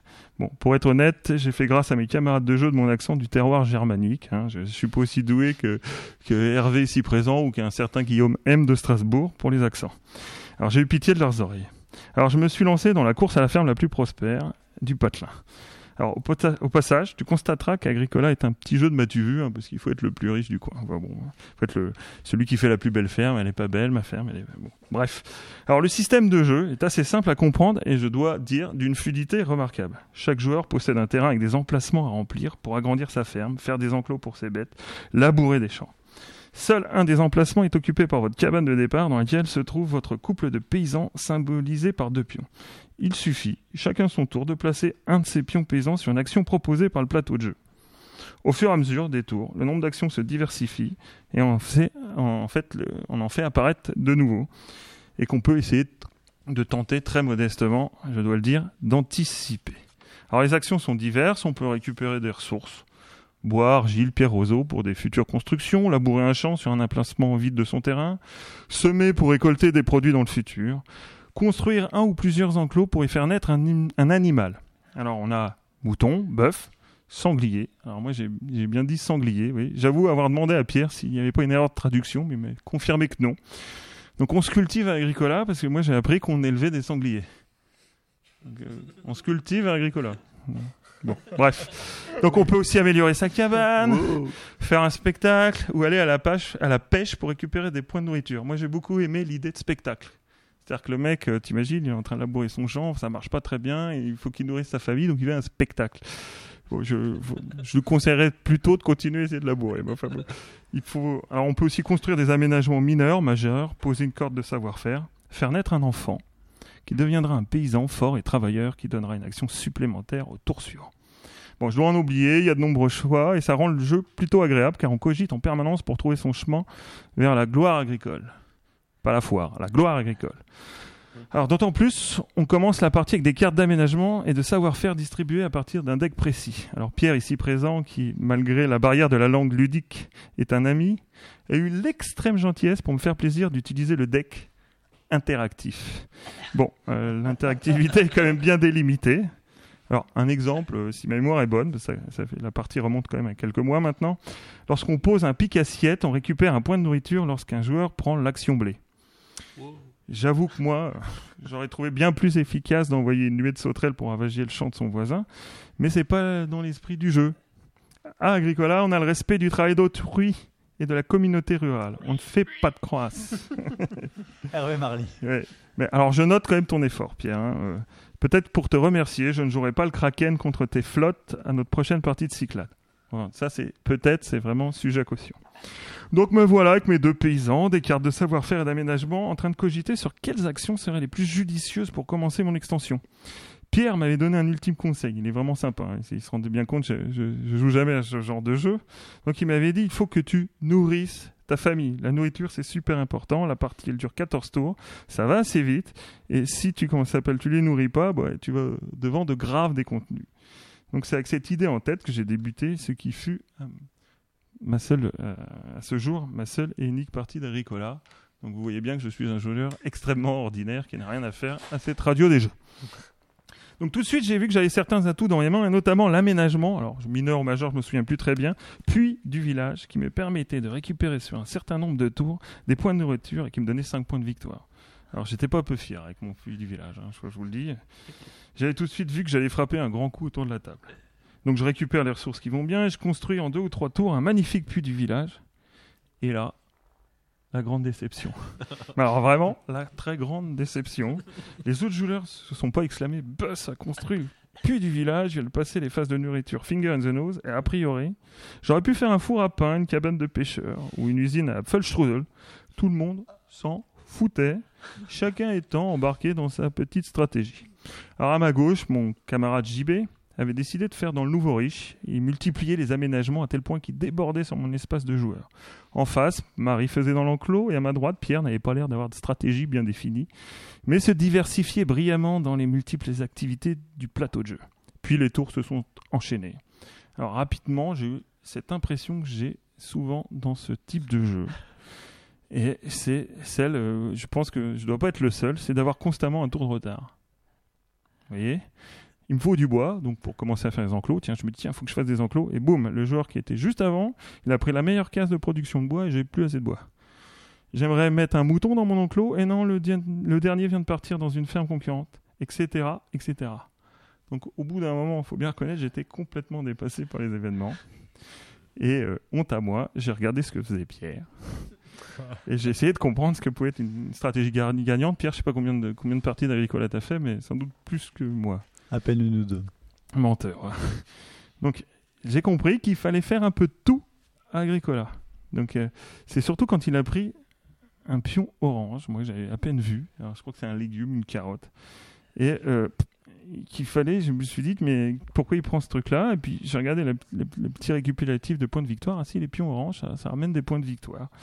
Donc, euh, il faut faire de tout avec Hurlia, diversifier ses activités. Il ne sert à rien d'avoir des champs de blé qui produisent des tonnes et des tonnes de céréales car vous êtes limité en points de victoire dans chaque catégorie. En gros, que vous ayez 10 sangliers ou 50, vous aurez le même, ton, le, même nombre de points car il y a un plafond. Et quand il a pris l'action naissance au dernier tour, alors là c'était l'illumination. Euh, le nouveau-né qui prenait n'allait pas lui apporter une action supplémentaire. Je me suis dit, pourquoi Pierre prend l'action naissance au dernier tour? Et là, j'ai pas très bien lu la petite fiche qui récapitule les points de victoire parce que tout en bas, tout en bas, il y avait écrit hop, euh, chaque, chaque paysan de votre ferme vous rapporte 3 points. Donc, faut essayer de penser à tout, parce que évidemment, je suis, euh, je, je suis pas très bien arrivé à faire. Alors, bon, cher auditeur de la radio des jeux, je vais taire mon score. hein. Mais sache cependant qu'au basket, le nombre de points que j'ai fait est considéré comme famélique. Au rugby, c'est un score qui est très bon. Et au football, il faudra marquer un but toutes les 2 minutes 30 environ pour l'atteindre. Combien j'ai fait, messieurs? Je le tairai. 30, euh, 30, euh, Ouais, pas, pas tellement plus. 38. Ouais, 42. Pas C'est très loin. la réponse. Ouais, c'est la réponse. Euh, Mais, mais le pire, Hervé, c'est que j'ai fait en dessous de 42. Alors, ma seule satisfaction fut que JB, avec sa tour de Babel d'aménagement, euh, m'a pas vraiment dépassé beaucoup, je crois, d'un misérable point. quoi. Bon, c'est évidemment Pierre qui a brillamment remporté la partie, talonné par Marie, mais ces deux-là, ils avaient déjà joué souvent. hein. ah oui. Alors, au moment de conclure cette chronique, sache, cher auditeur, que le regard perçant de Pierre a toujours posé sur moi et sur mes frêles épaules de citadin pur et dur. Et je sens bien qu'une seule question le taraude et qu'il souhaiterait me la poser. Question légitime, finalement, après chaque jeu joué. Tu veux me la poser, Pierre? Buzz, dis-moi la vérité. T'es-tu amusé à Agricola? Aïe, aïe, aïe, aïe, aïe. En plus, je, re- je regarde Hervé. euh, et, et, pff, il- il faut, oui, il y a des moments, il faut avouer, hein, même dans les, dans, dans les jeux de chat. Bah oui, oui, je, je te le dis avec simplicité, j'ai pris du plaisir à essayer de trouver les meilleurs combos pour améliorer de façon logarithmique les productions de ma ferme. Même si j'ai eu l'impression de n'arriver à rien de bon, j'avoue que voir sa ferme se construire procure une certaine satisfaction. Maintenant, Pierre, je te regarde bien dans les yeux, je vais te dire, ça ne fut pas la révélation. Je suis désolé de te décevoir. Et sans doute toujours pour la même raison, et nous en débattrons encore jusqu'à notre lit de mort. Marie, tu vois, qui était à l'autre bout de la table, et elle était grande la table hein, pour jouer Agricola, parce qu'il y a du pion, aurait pu cultiver des fraises, labourer des champs de betteraves ou produire la marijuana, que je m'en serais même pas rendu compte, perdu dans mes calculs d'apothicaire qui ne concernent que moi et ma famille d'agriculteurs. Allez, sans rancune, camarade, on y rejouera quand même. Et cette fois, je prendrai l'accent germanique. Arzo, moi le plus grand enclos de sanglier. Non, non, c'est pas possible. Hervé, tu as eu l'occasion, toi, déjà de jouer à Agricola? Bah non, même pas. Toi qui te définissais comme faible amateur de cubes en bois? Non, mais par contre, ça, ça me donne envie, hein, c'est terrible. Ah, je, je sens, je sens un potentiel énorme. Tu... Harvey Marley, tu, tu penses que c'est pas vraiment euh, un jeu pour toi, Agricola Comme ça, à vue de nez? Ah non, pas du tout. Je, Ah je pense que j'y jouerai avec plaisir, surtout si c'est Pierre qui qui explique comment euh, on évite les pièges. euh, Enfin, s'il est capable d'expliquer ça à, à un joueur adversaire. Non, moi, moi je, suis re- je- contrairement à ce que dit, contrairement à ce que dit Bush, je suis plein de bons conseils. J'explique qu'il faut nourrir sa famille, etc. Tu vas nourrir ta famille Euh, sauf que moi, je le dis directement en allemand. Mm. Boss. Ouais, ouais, c'est c'est quoi vos scores Alors, ceux qui ont joué à Agricole autour de cette table, c'est quoi vos scores? Enfin, pour votre première partie, évidemment. Dans Je vais lancer un pudique, euh, je ne m'en souviens plus. dans les 80-85. oui. En toute Non, modestie. ma, ma première partie d'Agricola, je crois que j'ai dû faire dans les 35 points parce qu'on venait d'ouvrir la boîte, il y avait encore des moutons sous plastique et on s'est pas aperçu qu'il fallait nourrir la famille. En fait, on a lutté, on avait des belles maisons, on avait des beaux champs, on avait des beaux moutons, mais les gens ils crevaient de faim en permanence, ils passaient leur temps à mendier. Chaque fois que quelqu'un mendie, c'est moins 3 points. Bah, Ce C'est quand même, j'aimerais le rappeler, près de 35% du score de Buzz quand même. c'est quand même la Bavière du 16e, du 17e siècle, donc c'est c'est réaliste. Non, non, mais c'est un mensonge. Moi, en, ay- en ayant le, le- comment ça s'appelle l'information qu'il fallait nourrir sa famille, j'ai fait deux points de plus que toi. quoi. Ah, Alors, Savoir. il faut pas jouer à Agricola comme on joue à la dinette. hein. C'est-à-dire que faut oublier tout sens de l'esthétique. Moi, j'ai essayé de faire une belle ferme. Je me suis complètement rétamé. Donc euh, voilà. Mais elle était belle. Euh, J'étais très fier. Ouais. Hervé, il y a des jeux de développement quand même sur lesquels tu as, pu passer de- des heures à, empiler des cubes marronas et bleuas. Euh, Ça s'entend que j'ai rien dit. non? C'est- la question que je te pose. Euh, non. Non, Puerto. c'est pas, c'est pas ton genre Ah oui, peu mais Puerto, c'est pas peu. vraiment un jeu de développement. C'est la- Ouais, enfin, Puerto Rico, oui, j'adore. D'accord. La- effectivement, ça fait partie des jeux qui ont changé les choses, ouais. Ouais. L'aveu arraché, quoi. Si l'inspecteur gamer savait que tu avais dit ça. Non, non, mais j'ai- j'ai- j'aime beaucoup Puerto Rico. Et il n'est pas loin. Bon, merci beaucoup, Boss. Je t'en prie, Pierre.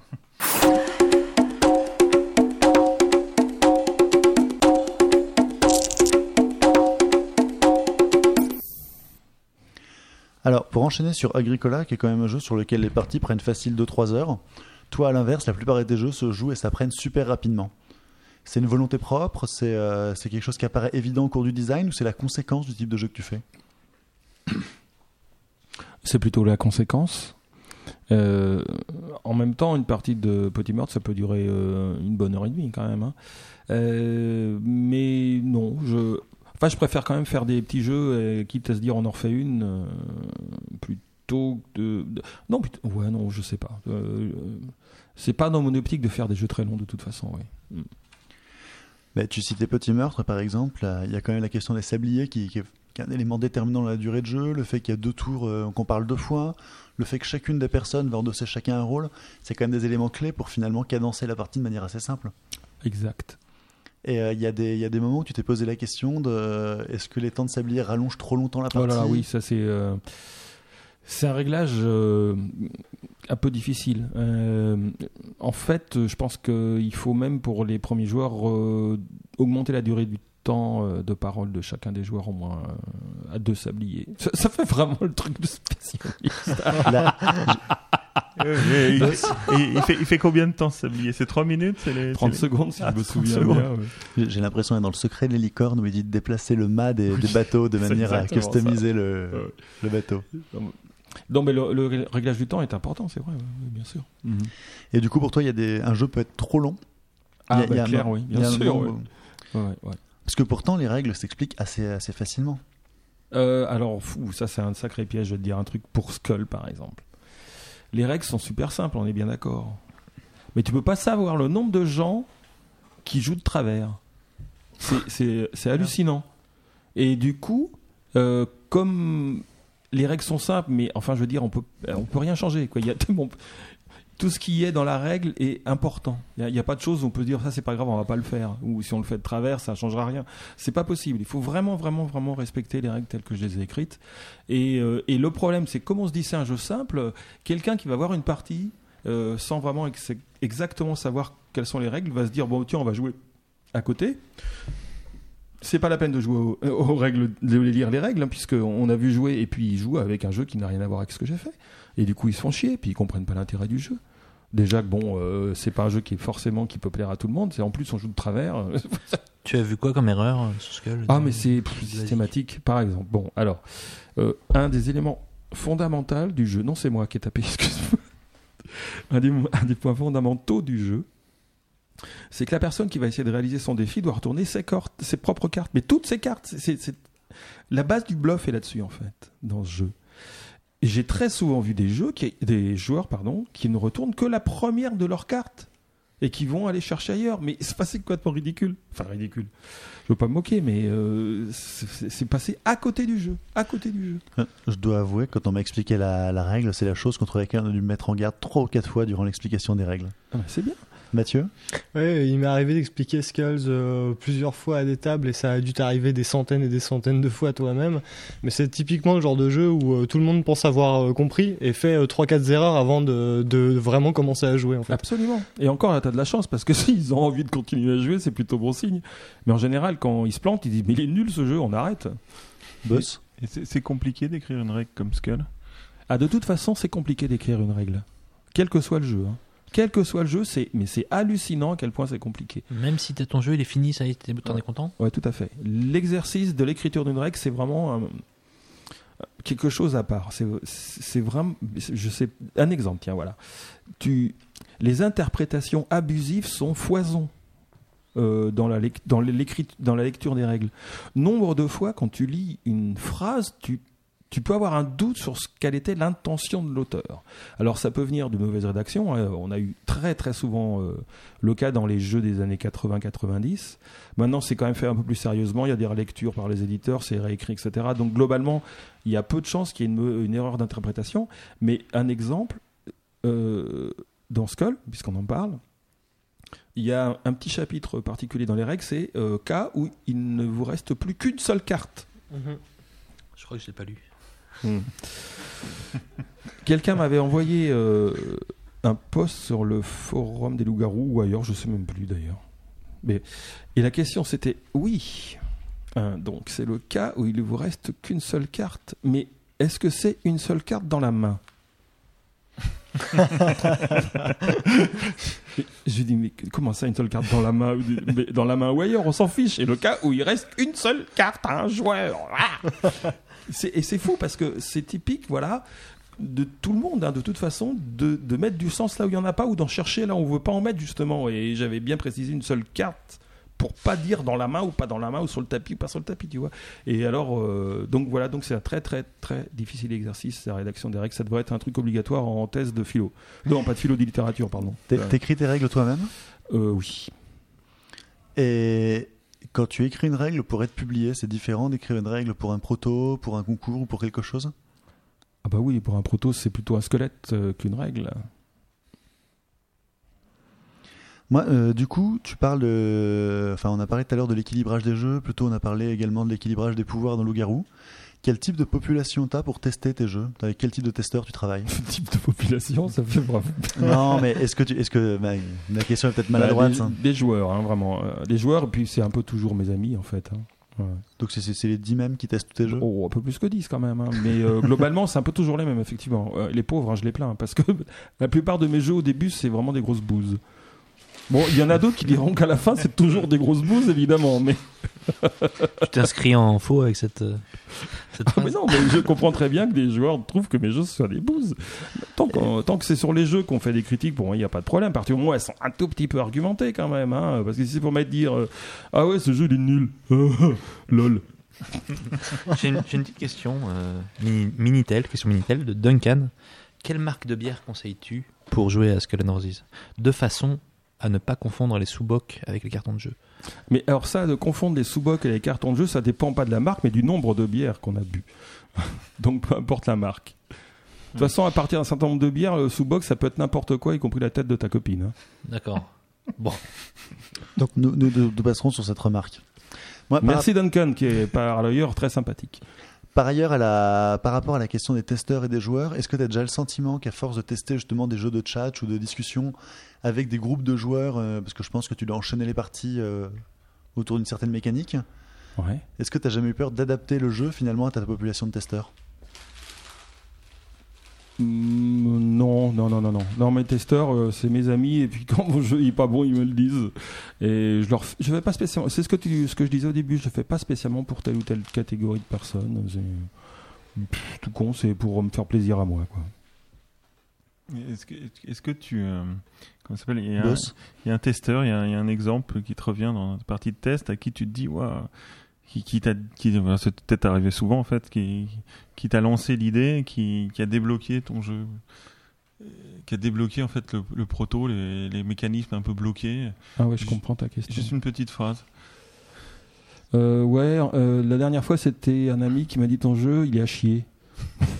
Ah Ce jeu-là, tu l'as débloqué ou tu l'as arrangé Alors j'ai débloqué le mec. Parce que moi je me souviens de comment ça s'appelle. euh, pareil, moi j'écou- j'écoutais, j'écoutais les premières saisons de la, la radio des jeux. Et Bravo Ant- Et Antoine Boza disait pour euh, pour le euh, ce, ce, ce, ce jeu qui est sorti sur Popod avec les, les fantômes là, Ghost Stories. Oui, Ghost Stories, qu'en fait il avait fait tourner, il avait fait, fait tourner, c'est qu'un jour, un- enfin, si j'ai bien compris ce qu'il avait dit, qu'un testeur un jour lui a dit, euh, mais si t'en faisais un jeu coopératif, parce que l'origine Ghost Stories c'était pas un jeu coopératif, puis il est rentré chez lui, il a fait, eh. Le déclic. et toi c'était déjà arrivé quelque chose comme ça? Bah, pas vraiment en fait. Le, le truc, euh, c'est que les mécanismes de mes jeux sont quand même assez simples. hein. Bah, ce qui fait que globalement, où ils marchent vraiment ou pas. euh, enfin, quoi que non, c'est idiot ce que je dis. Avec avec Skull, j'ai fait plein de petits ajustements en même temps. Mais euh, je- ça fait partie d'un bain. Voilà, ça fait partie d'un bain. J'ai besoin d'avoir les retours. Mais je pourrais pas citer exactement le moment où je me suis dit ah putain mais bien entendu c'est ça qu'il fallait faire. Par contre, il est tout à fait possible que que ça ait permis une germination de quelque chose qui s'est passé plus tard. D'accord. Mais euh, mais ça arrive. hein. J'ai d'autres exemples d'autres auteurs qui m'ont dit qu'à un moment effectivement dans une des parties, euh, bah, pour par exemple Full Metal Planet, il y a eu une, euh, un des points essentiels de la règle du jeu qui a été élaboré au fur et à mesure de parties test par les interventions de joueurs. Et euh, du coup, par rapport à la conception après du jeu en lui-même dans le détail, par exemple, une question qui m'a toujours, euh, chaque fois que j'ouvre Petit Meurtre et Fait divers, je pose la même question comment est-ce que tu as choisi les mots? J'ai le sentiment qu'il y a un mix d'anecdotes personnelles, de culture générale. Comment, comment ça? Je comprends pourquoi un mix d'anecdotes personnelles pour Bah, les a- mots, pour les histoires. Pour Euh, les je- mots et les histoires, la combinaison Alors, des deux? Bon, les histoires, c'était vraiment. Je me suis laissé délirer totalement en me disant ça, je vais l'inventer, ça va pas être possible que ça arrive.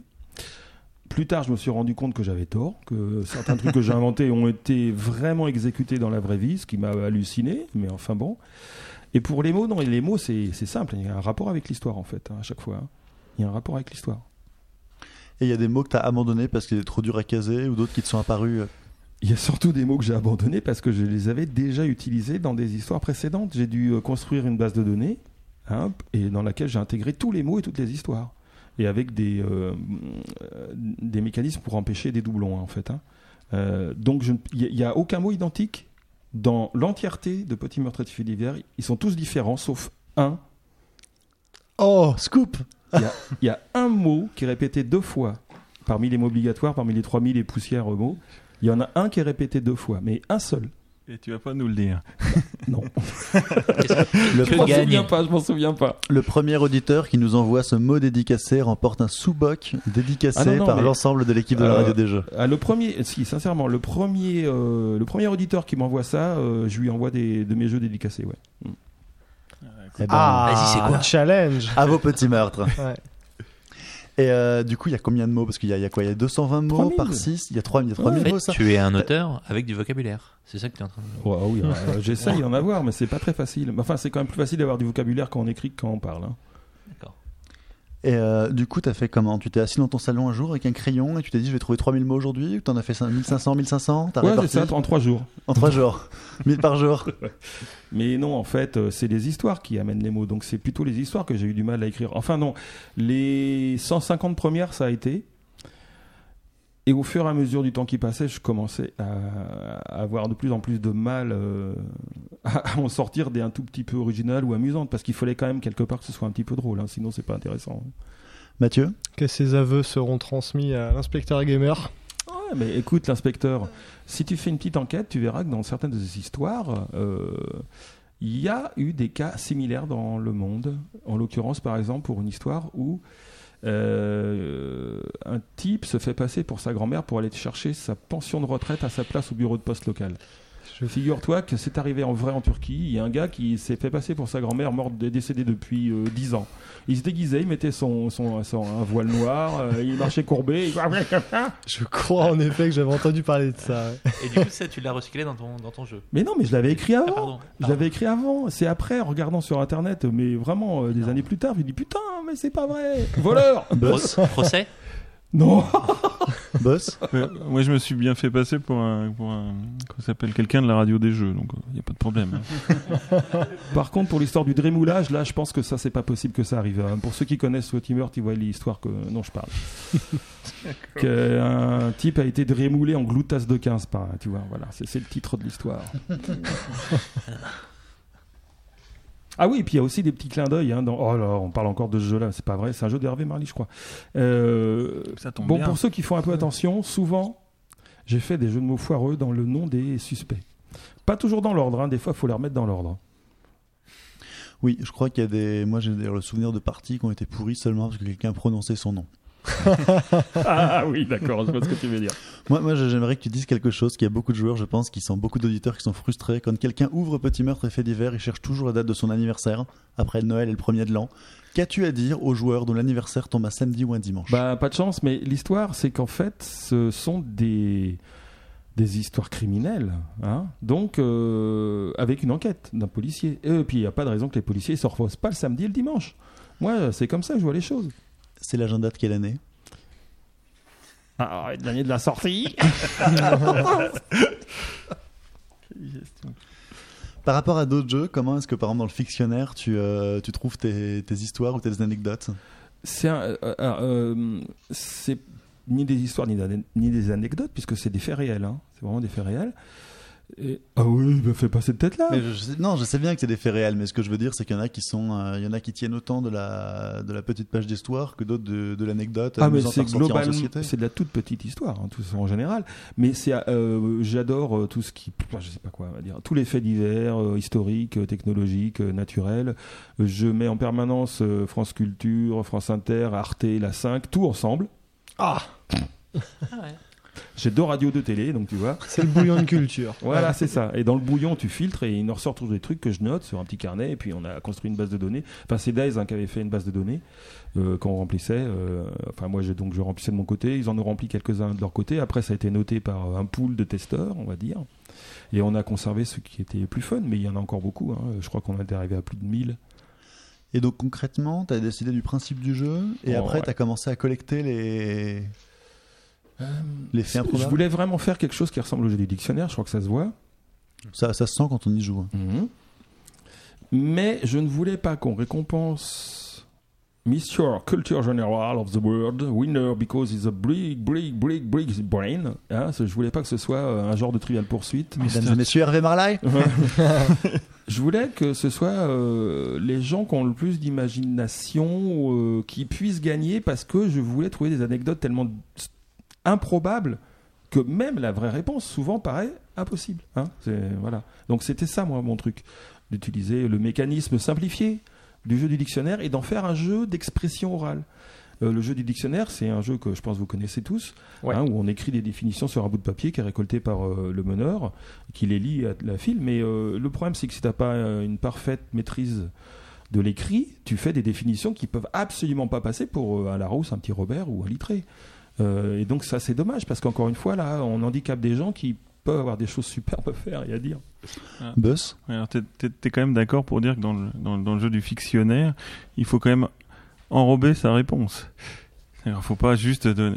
Je, je, je, je veux pas donner. euh, Je je veux pas dénoncer petit camarade, mais on a fait une petite partie quand même hein, pour préparer cette émission. Euh, je, je ne citerai pas Albéric, mais c'est lui. la première carte qu'il voit, il a donné la réponse sans, sans rien emballer. On s'est retrouvé. Oui, Non, oui. mais, ah bon, alors attends. Alors là, on va se retrouver dans un exemple dont je parlais tout à l'heure. Il faut faire attention à l'interprétation- l'interprétation des règles. Dans le fictionnaire, Une leçon de fictionnaire par Hervé Marly. le joueur qui a la bonne réponse n'a pas spécialement intérêt à la romper pour faire croire qu'elle n'est pas vraie. Le joueur qui a la bonne réponse doit se faire reconnaître par le candidat. Hein en fait, lui, il est contre, contrairement d'ailleurs à Petit Meurtre, le joueur qui a la bonne réponse est contre les autres joueurs. J'avais pas vu ça comme ça. Mais oui, bah je sais bien, tout le monde me le dit. Euh, non, il doit. vra- De toute façon, tous les joueurs doivent faire en sorte qu'on croit que sa réponse est la bonne. Donc il n'y a aucune raison que le joueur qui donne la vraie fasse comme s'il ne donnait pas la vraie. Parce que ça veut dire dans ce moment, à ce moment-là, il va donner des points à un autre joueur qui aura inventé la réponse et qui, lui, du coup, aura deux points. Parce que tu crois vraiment que on, on fait gaffe aux points euh, fictionnaires Non, je crois pas. non, non, non, absolument pas. Mais c'était pour dire que Non, mais oui, dans ma règle de base, c'est ça. Dans ma règle de base, c'est ça. Maintenant, si vous voulez la jouer à petit meurtre et fait divers, c'est-à-dire qu'on embrouille tout le monde, Mhm. effectivement, tu peux dire, mais dire que moi j'ai la vraie réponse, mais je vais inventer n'importe quoi. Mais faites attention parce que quand on invente, n'oubliez pas que vous êtes censé donner la vraie réponse. Et c'est marqué dans les règles aussi quelque part que lorsque tu donnes la vraie réponse, tu n'as pas le droit d'ajouter d'informations qui ne puissent pas être véridiques. C'est marqué. Ouais, c'est marqué. Ah, Albéric. Pardon. Mathieu, Oui, je voulais te remercier aussi au nom de tous ceux qui ont déjà joué au jeu du dictionnaire, car l'une des idées de génie du jeu du fictionnaire, c'est quand même le format. Ça tient dans la poche et ça fait plaisir. Parce que le jeu du dictionnaire a été adapté de multiples fois et à chaque fois euh, les gars n'ont pas pensé euh, au principal défaut du jeu, c'est-à-dire le format. Et on retrouvait une réédition du jeu du dictionnaire sans dictionnaire, mais dans une énorme boîte de jeux qui ne rentrait pas dans son étagère, etc.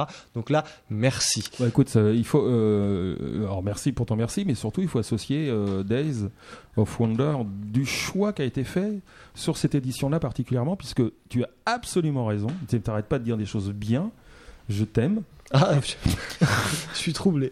Euh, Il y a eu plein de versions du jeu du dictionnaire, effectivement, et qui étaient tous dans des grandes boîtes euh, intransportables.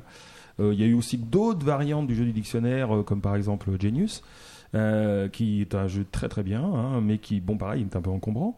Donc le choix de Days, hein, ça a été, voilà, on va faire des, des petits jeux. Après, euh, il y a eu euh, le côté, on va faire euh, un clin d'œil en prenant des trucs qui ressemblent au paquet de clopes. Alors pourquoi? Pourquoi? Ah, pourquoi? Quand j'ai commencé avec les protos de, euh, du fictionnaire, je les baladais, les fiches, au début, euh, dans un élastoc. Mais c'était chiant. Et je me suis rendu compte qu'en fait, les cartes que je découpais moi-même euh, rentraient dans une boîte de cigarettes. Enfin, un paquet de cigarettes, pardon. Donc du coup, je dis, bah, je vais prendre un vieux paquet de cigarettes, je vais les mettre les cartes dedans. Et c'est génial parce que ça, ça rentre bien, ça se transporte parfaitement bien. Et après, on peut utiliser le petit clapet d'ouverture, hein, comme euh, dans le jeu de fictionnaire, pour Mhm. dégager la première question, la faire glisser, tout ça, et, et c'est parfait. Donc euh, après, on avait un peu parlé avec euh, toute l'équipe de Days, et puis on s'est dit, bah, tant qu'à faire euh, le clin d'œil, on peut faire ça en, en faisant une déclinaison autour des, des paquets de clubs. Donc vous avez vu que c'était vraiment fait exprès pour ça. Euh, et puis voilà quoi. Moi j'ai dit mais ouais super bonne idée. Euh, bon est-ce que on n'a pas peur que ça fasse un buzz négatif? Je dis bah, c'est vous qui choisissez. Moi je suis pour. hein. Euh, en tant qu'auteur, moi j'y ai aucun euh, obstacle. Ça me plaît beaucoup. J'ai pas peur de toute façon des jeux un petit peu limite politiquement corrects.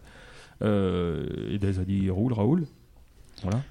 du coup, j'ai vu à l'Asmodée justement la version luxe avec toutes les versions. C'est une boîte de cartouches carrément. C'est quelque chose qui te fait plaisir apparemment? Ah elle est belle ouais. Elle est superbe. Ah elle est vraiment belle cette euh, édition hyper limitée. Euh, ouais ça fait plaisir. Mais par contre là du coup ça peut pas être vendu. C'est trop cher. Tu vois. On avait une question Minitel justement à ce sujet. Une question de Itaï. Euh, après les boîtes de cigarettes, du fictionnaire et les sous-bocs de bière dans Skull and Roses, ton prochain jeu utilisera-t-il des emballages de préservatifs? Non. Tu as réfléchi Spielmaterial. Euh, non, non, non, non, non. Je, alors, je sais pas. Il faut vraiment que je trouve un- une mécanique qui utilise ça d'une façon intelligente. Enfin, là, ça ferait gag quand même. Là, on, là, on t'a mis la petite graine. Ouais. Oh, c'est drôle. tu l'as Bon. peut-être poussé un peu loin. Indirectement, moi, il y a une autre question que je me pose. Est-ce qu'il y a des. Tout à l'heure, tu disais que le thème pas important pour toi. Est-ce qu'il y a des thèmes avec lesquels tu jouerais pas du tout? Par exemple, est-ce que, tu... est-ce que tu pourrais faire une version hot ou complètement horrible ou complètement trash du fictionnaire Non, ou- non, absolument pas. Non. C'est quelque chose que tu t'interdises, quelque chose t'es pas à l'aise, c'est Bon, juste euh, quelque chose avec lequel on joue pas. Euh, une version haute du jeu, c'est plus un jeu, ça devient quelque chose de hot. Et une version complètement trash et À la rigueur, euh, trash, ça pourrait être marrant, ouais. ouais. Mais hot, non, parce que c'est plus un jeu. Enfin, je sais pas, c'est une le jeu devient une excuse. Si on a besoin de ça pour, euh, pour, trouver de l'intérêt. euh, Pour. J'ai des noms. non, mais tu sais, c'est comme les trucs genre Love Trivia, voilà. euh, On Ouais, l'achète pas le du jeu tout pour jouer. Trivial Poursuite. On, on la joue, on joue pour euh, voilà, trouver un bon prétexte pour acheter Un des apéro, trucs. enfin. Ouais, bien sûr. Et euh, le fictionnaire, pour, pour revenir dessus, le fictionnaire, euh, ça marche bien? Ça marche pas mal, mais euh, le fait est que sans doute la polémique du paquet de clopes euh, a mis un peu de plan dans l'aile de ce- sur ce que ça aurait pu, euh, ça aurait pu donner. Ouais. Et euh, il y a des extensions prévues ou- Pas pour l'instant. Pas pour l'instant. Il y a la possibilité, mais pas pour l'instant. Tu disais que tu avais laissé dans les cartons, à propos de fictionnaire, justement, toute une série d'anecdotes, si j'ai tout compris, qui n'ont pas été votées par les testeurs ou qui marchaient pas. Il y en a, non, il, euh, il y en a. On a pris les meilleures, les meilleures notes, les meilleures notes des testeurs. Donc, euh, mais de toute façon, pas sur toute la base de données, sur euh, une première sélection, on va dire qu'on avait fait nous-mêmes. quoi. Et est-ce que est-ce qu'il y en a que toi, t'aurais vraiment souhaité voir dans le jeu parce qu'elle te faisait vraiment marrer et que finalement tu ne trouves pas? Non. Non. T'as Désolé, pas, hein, mais- pas d'histoire Mais ou d'anecdote il fallu que je révise, hein, parce que là, ça fait quand même longtemps que je les ai écrites, toutes ces Tant- questions. tant, mieux, tant mieux, il reste que ce qui est marquant. Donc, du coup, euh, non, pas vraiment. Non, parce qu'en fait, euh, je pense qu'on a vraiment pris les meilleurs. Vraiment, oui. Et donc après, il y a, y a Skull and Roses, donc, dans le Super As d'or, la consécration, Ouais. la gloire, l'international. Tu es devenu Hervé Marly que le monde nous envie. Euh, avant ça, tu avais déjà gagné, euh, je crois, un prix à Boulogne pour euh, Petit meurtre et fait divers. Oui, c'est vrai, oui. Euh, pour toi, c'est la même chose, c'est différent? C'est être couronné par un prix, c'est quoi pour toi? Euh, Petit meurtre, c'est. J'avais, on avait déjà reçu aussi un prix hein, pour euh, les loups-garous à Cannes. Ah, On excuse-moi. avait eu euh, le prix du public, mais à l'époque, c'était pas géré de la même façon les prix en fait. hein. Donc le premier prix, euh, ça a été euh, pour les loups-garous. Après, il y a eu la sélection à Boulogne, c'était vraiment génial. J'ai adoré ça. Et alors pour euh, Skull, j'étais scié quoi, mais scié. Ça m'avait euh, bouleversé. Ah, Dans, dans quel sens? Dans le sens où je m'y attendais pas. Dans le sens où j'ai trouvé que c'était un choix super courageux de la part du jury. Que, alors évidemment, c'est marrant parce que c'est un peu toujours comme ça en fin de compte. Euh, quand j'ai discuté avec plein de gens après la remise du prix, ils m'ont tous dit bah, c'était sûr. C'était sûr que c'était toi qui allais l'avoir. T'avais joué aux autres jeux, du, aux autres jeux de cette année-là mais bien sûr, puis ils sont tous très bons. Euh, mais pour Petit Meurtre, je trouve que franchement, euh, c'est un très grand courage de la part du jury d'avoir euh, élu un, un petit jeu comme ça, un petit jeu euh, qui qui est pas un jeu comment dire glorieux si tu veux, voilà. Euh, Quelqu'un qui veut frimer un peu un peu un peu auprès des, des geeks, qui va pas dire oh putain j'ai gagné à Skull. Par contre, effectivement, si quelqu'un dit j'ai gagné à Agricola, j'ai leur explosé 50 points Eh, c'est bon. Là, d'un coup, euh, le mec, il devient crédible. Tu vois, on se dit, oh putain, ouais, c'est un balèze ce mec. Agricola, il maîtrise. J'allais le dire. Hein. Eh Buzz, tu dois être bon à Skull, toi. C'est excellent. Mais euh, ceci dit, il faut pas euh, sous-estimer euh, la valeur des gens qui gagnent à Skull, hein, parce que c'est des gens qui maîtrisent énormément euh, la complexité du, du décryptage des comportements adverses, de leur stratégie, etc. Justement, Skull, c'est plutôt un tournant par rapport au jeu qu'on qu'on évoquait précédemment, parce que c'est le premier jeu où on peut, entre guillemets, froidement jouer, jouer la win. Oui, c'est vrai, oui, tout à fait. C'est d'accord. euh, c'est apparu, euh, c'était une volonté propre, c'est apparu? Mais euh, oui, c'était une volonté propre depuis le début. Mais alors bizarrement, c'est un jeu qui se démarque des autres parce que c'est pas un jeu d'expression. Malgré, enfin, quoi qu'il faut parler quand on joue à Skull. hein. c'est très important ça, hein, de, de faire un peu d'intox. Enfin, bah, un maximum d'intox même d'ailleurs. Mais le fait est que contre que j'ai quand même travaillé sur une base de procurer, de procurer de l'émotion. hein. c'est un jeu d'émotion. C'est un jeu pour faire ressentir à des gens qui aiment pas le poker les émotions qu'on peut ressentir quand on joue au poker. hein. c'est la base. Du coup, C'est vraiment euh, l'idée. Ah, tout à fait, ouais. Ouais, depuis le début. Moi, je sais qu'à qu'à Skull, je joue aussi avec la. Je joue pas qu'avec ma... mon verbe, je joue aussi avec ma tête, quoi, avec mes, mes, mes mimiques, des choses comme ça. C'est pas, que- c'est aussi un jeu assez physique finalement. Exactement. Et tu peux très bien bluffer euh, des joueurs qui, ont, qui sont un petit peu aguerris hein, sur le principe de la mécanique pour oublier la mécanique. Tu peux jouer avec les cartes, la façon dont tu les choisis, dont tu les prends, la façon dont tu hésites ou pas, la façon dont tu fais sans. Enfin, tout est possible, quoi. J'ai fait mm, prendre une tête de mort sur, chez moi, moi, avec un coup de sourcil. J'ai- C'est un petit gamin qui est à ludicité qui m'a vu faire un petit coup de sourcil quand il regardait mes cartes et il a pris la tête de mort. Ah. Ah oui, t'as fait un fautel, quoi. Ah, j'ai fait, oui, j'ai fait Magnum, c'est- c'est- Ouais, un fautel, c'est énorme. tu parlais des sensations de jeu au début et puis là tu viens d'en reparler. Quand tu, euh, pour moi, dans Skull and Roses, le parallèle avec le poker, c'est cette sensation de retourner ses cartes, de révéler quelque chose Ouais, ce coup. tout à fait. ouais. Ah ben le stress est là. hein. Mais même moi, pourtant, j'en ai fait. Hein. Mais je peux te dire que des fois, je me lève en hurlant. Hein. Quand je retourne. ce que- Et quel, quel est le meilleur joueur de Skull que tu connaisses? T'as t'as vraiment parmi tes, tes amis, enfin, des, des gens un peu Euh, connus dans le monde du jeu qui sont vraiment Philippe. imbattables Philippe? Ça veut, Euh, Philippe Despalières, pardon. ça veut dire que tu sais jamais ce qu'il a mis. Bah, c'est plus vicieux que ça. On a refait une partie, tiens, il y a, il y a trois jours. Il est passé à la, eh ben, pour l'Asmodée. Hmm. Hein, il était chez moi. On a refait un petit skull, euh, à, pff, je sais pas quelle heure il était, à deux. Donc, hein, donc la partie c'est hard à deux. hein. C'est vraiment le, le bluff dans le bluff dans le bluff. hein. Et c'est ça le problème, c'est que je sais comment il joue, il sait comment je joue. Donc il se dit, est-ce qu'il va jouer comme il joue, est-ce qu'il va jouer différemment de ce qu'il joue, puisqu'il sait que je sais comment il joue. Et euh, donc j'ai j'étais content parce que j'ai réussi à retourner mon tapis avant lui. Donc j'avais euh, tapis noir, une manche. Mais le problème c'est que j'avais dû sacrifier deux cartes pour le faire. Et après euh, à deux ça pardonne pas. Un différentiel de deux cartes, tu, tu, tu, tu maîtrises plus la partie, il a gagné quoi. Donc euh, je- on a du mal à se lire l'un l'autre vraiment en fait. Jouer à Skull and Roses après avoir fait des, des centaines des centaines de parties de test, c'est quelque chose qui continue de t'apporter du plaisir, de l'envie? Euh, tout- mais tous mes jeux en fait. hein.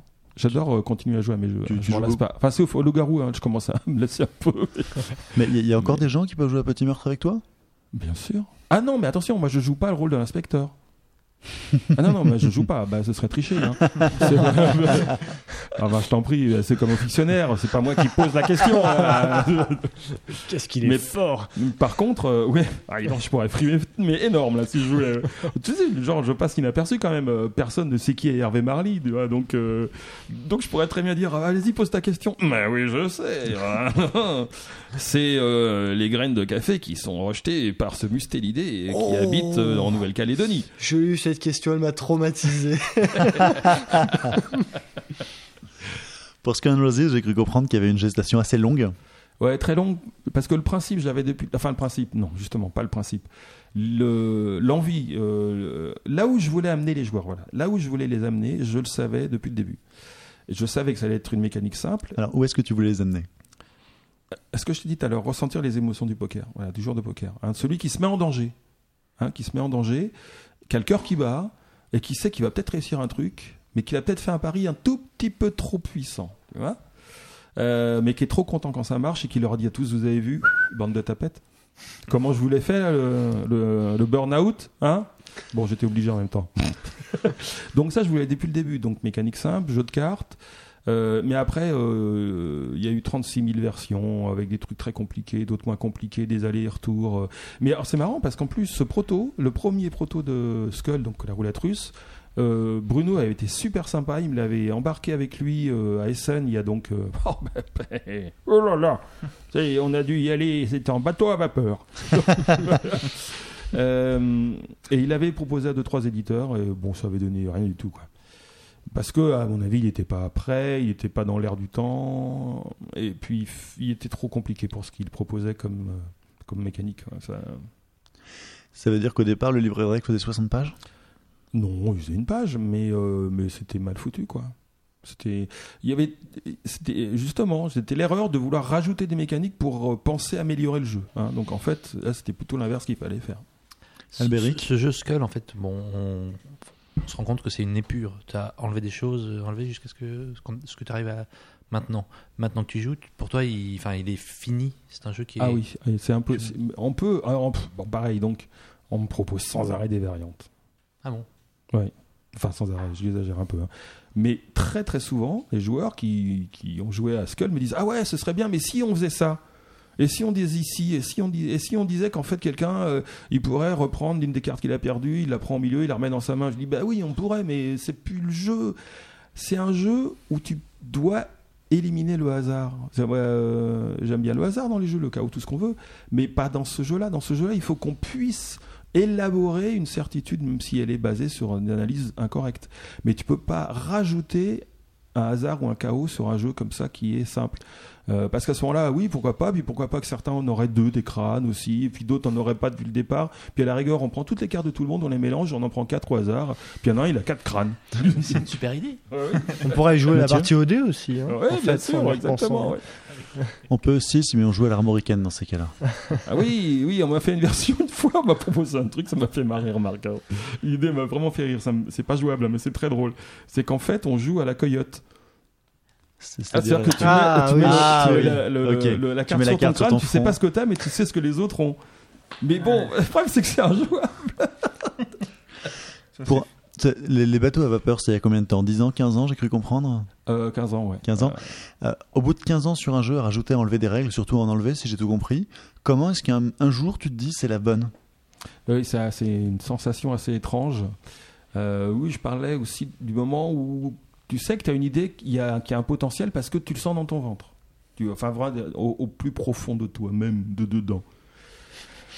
Et cette sensation, je l'ai eue euh, deux, trois fois avec Skull. Et effectivement, c'est un peu ce que tu disais tout à l'heure. Euh, sauf que là, c'est Ah, personne boss. qui me l'a dit. Euh, boss, merci.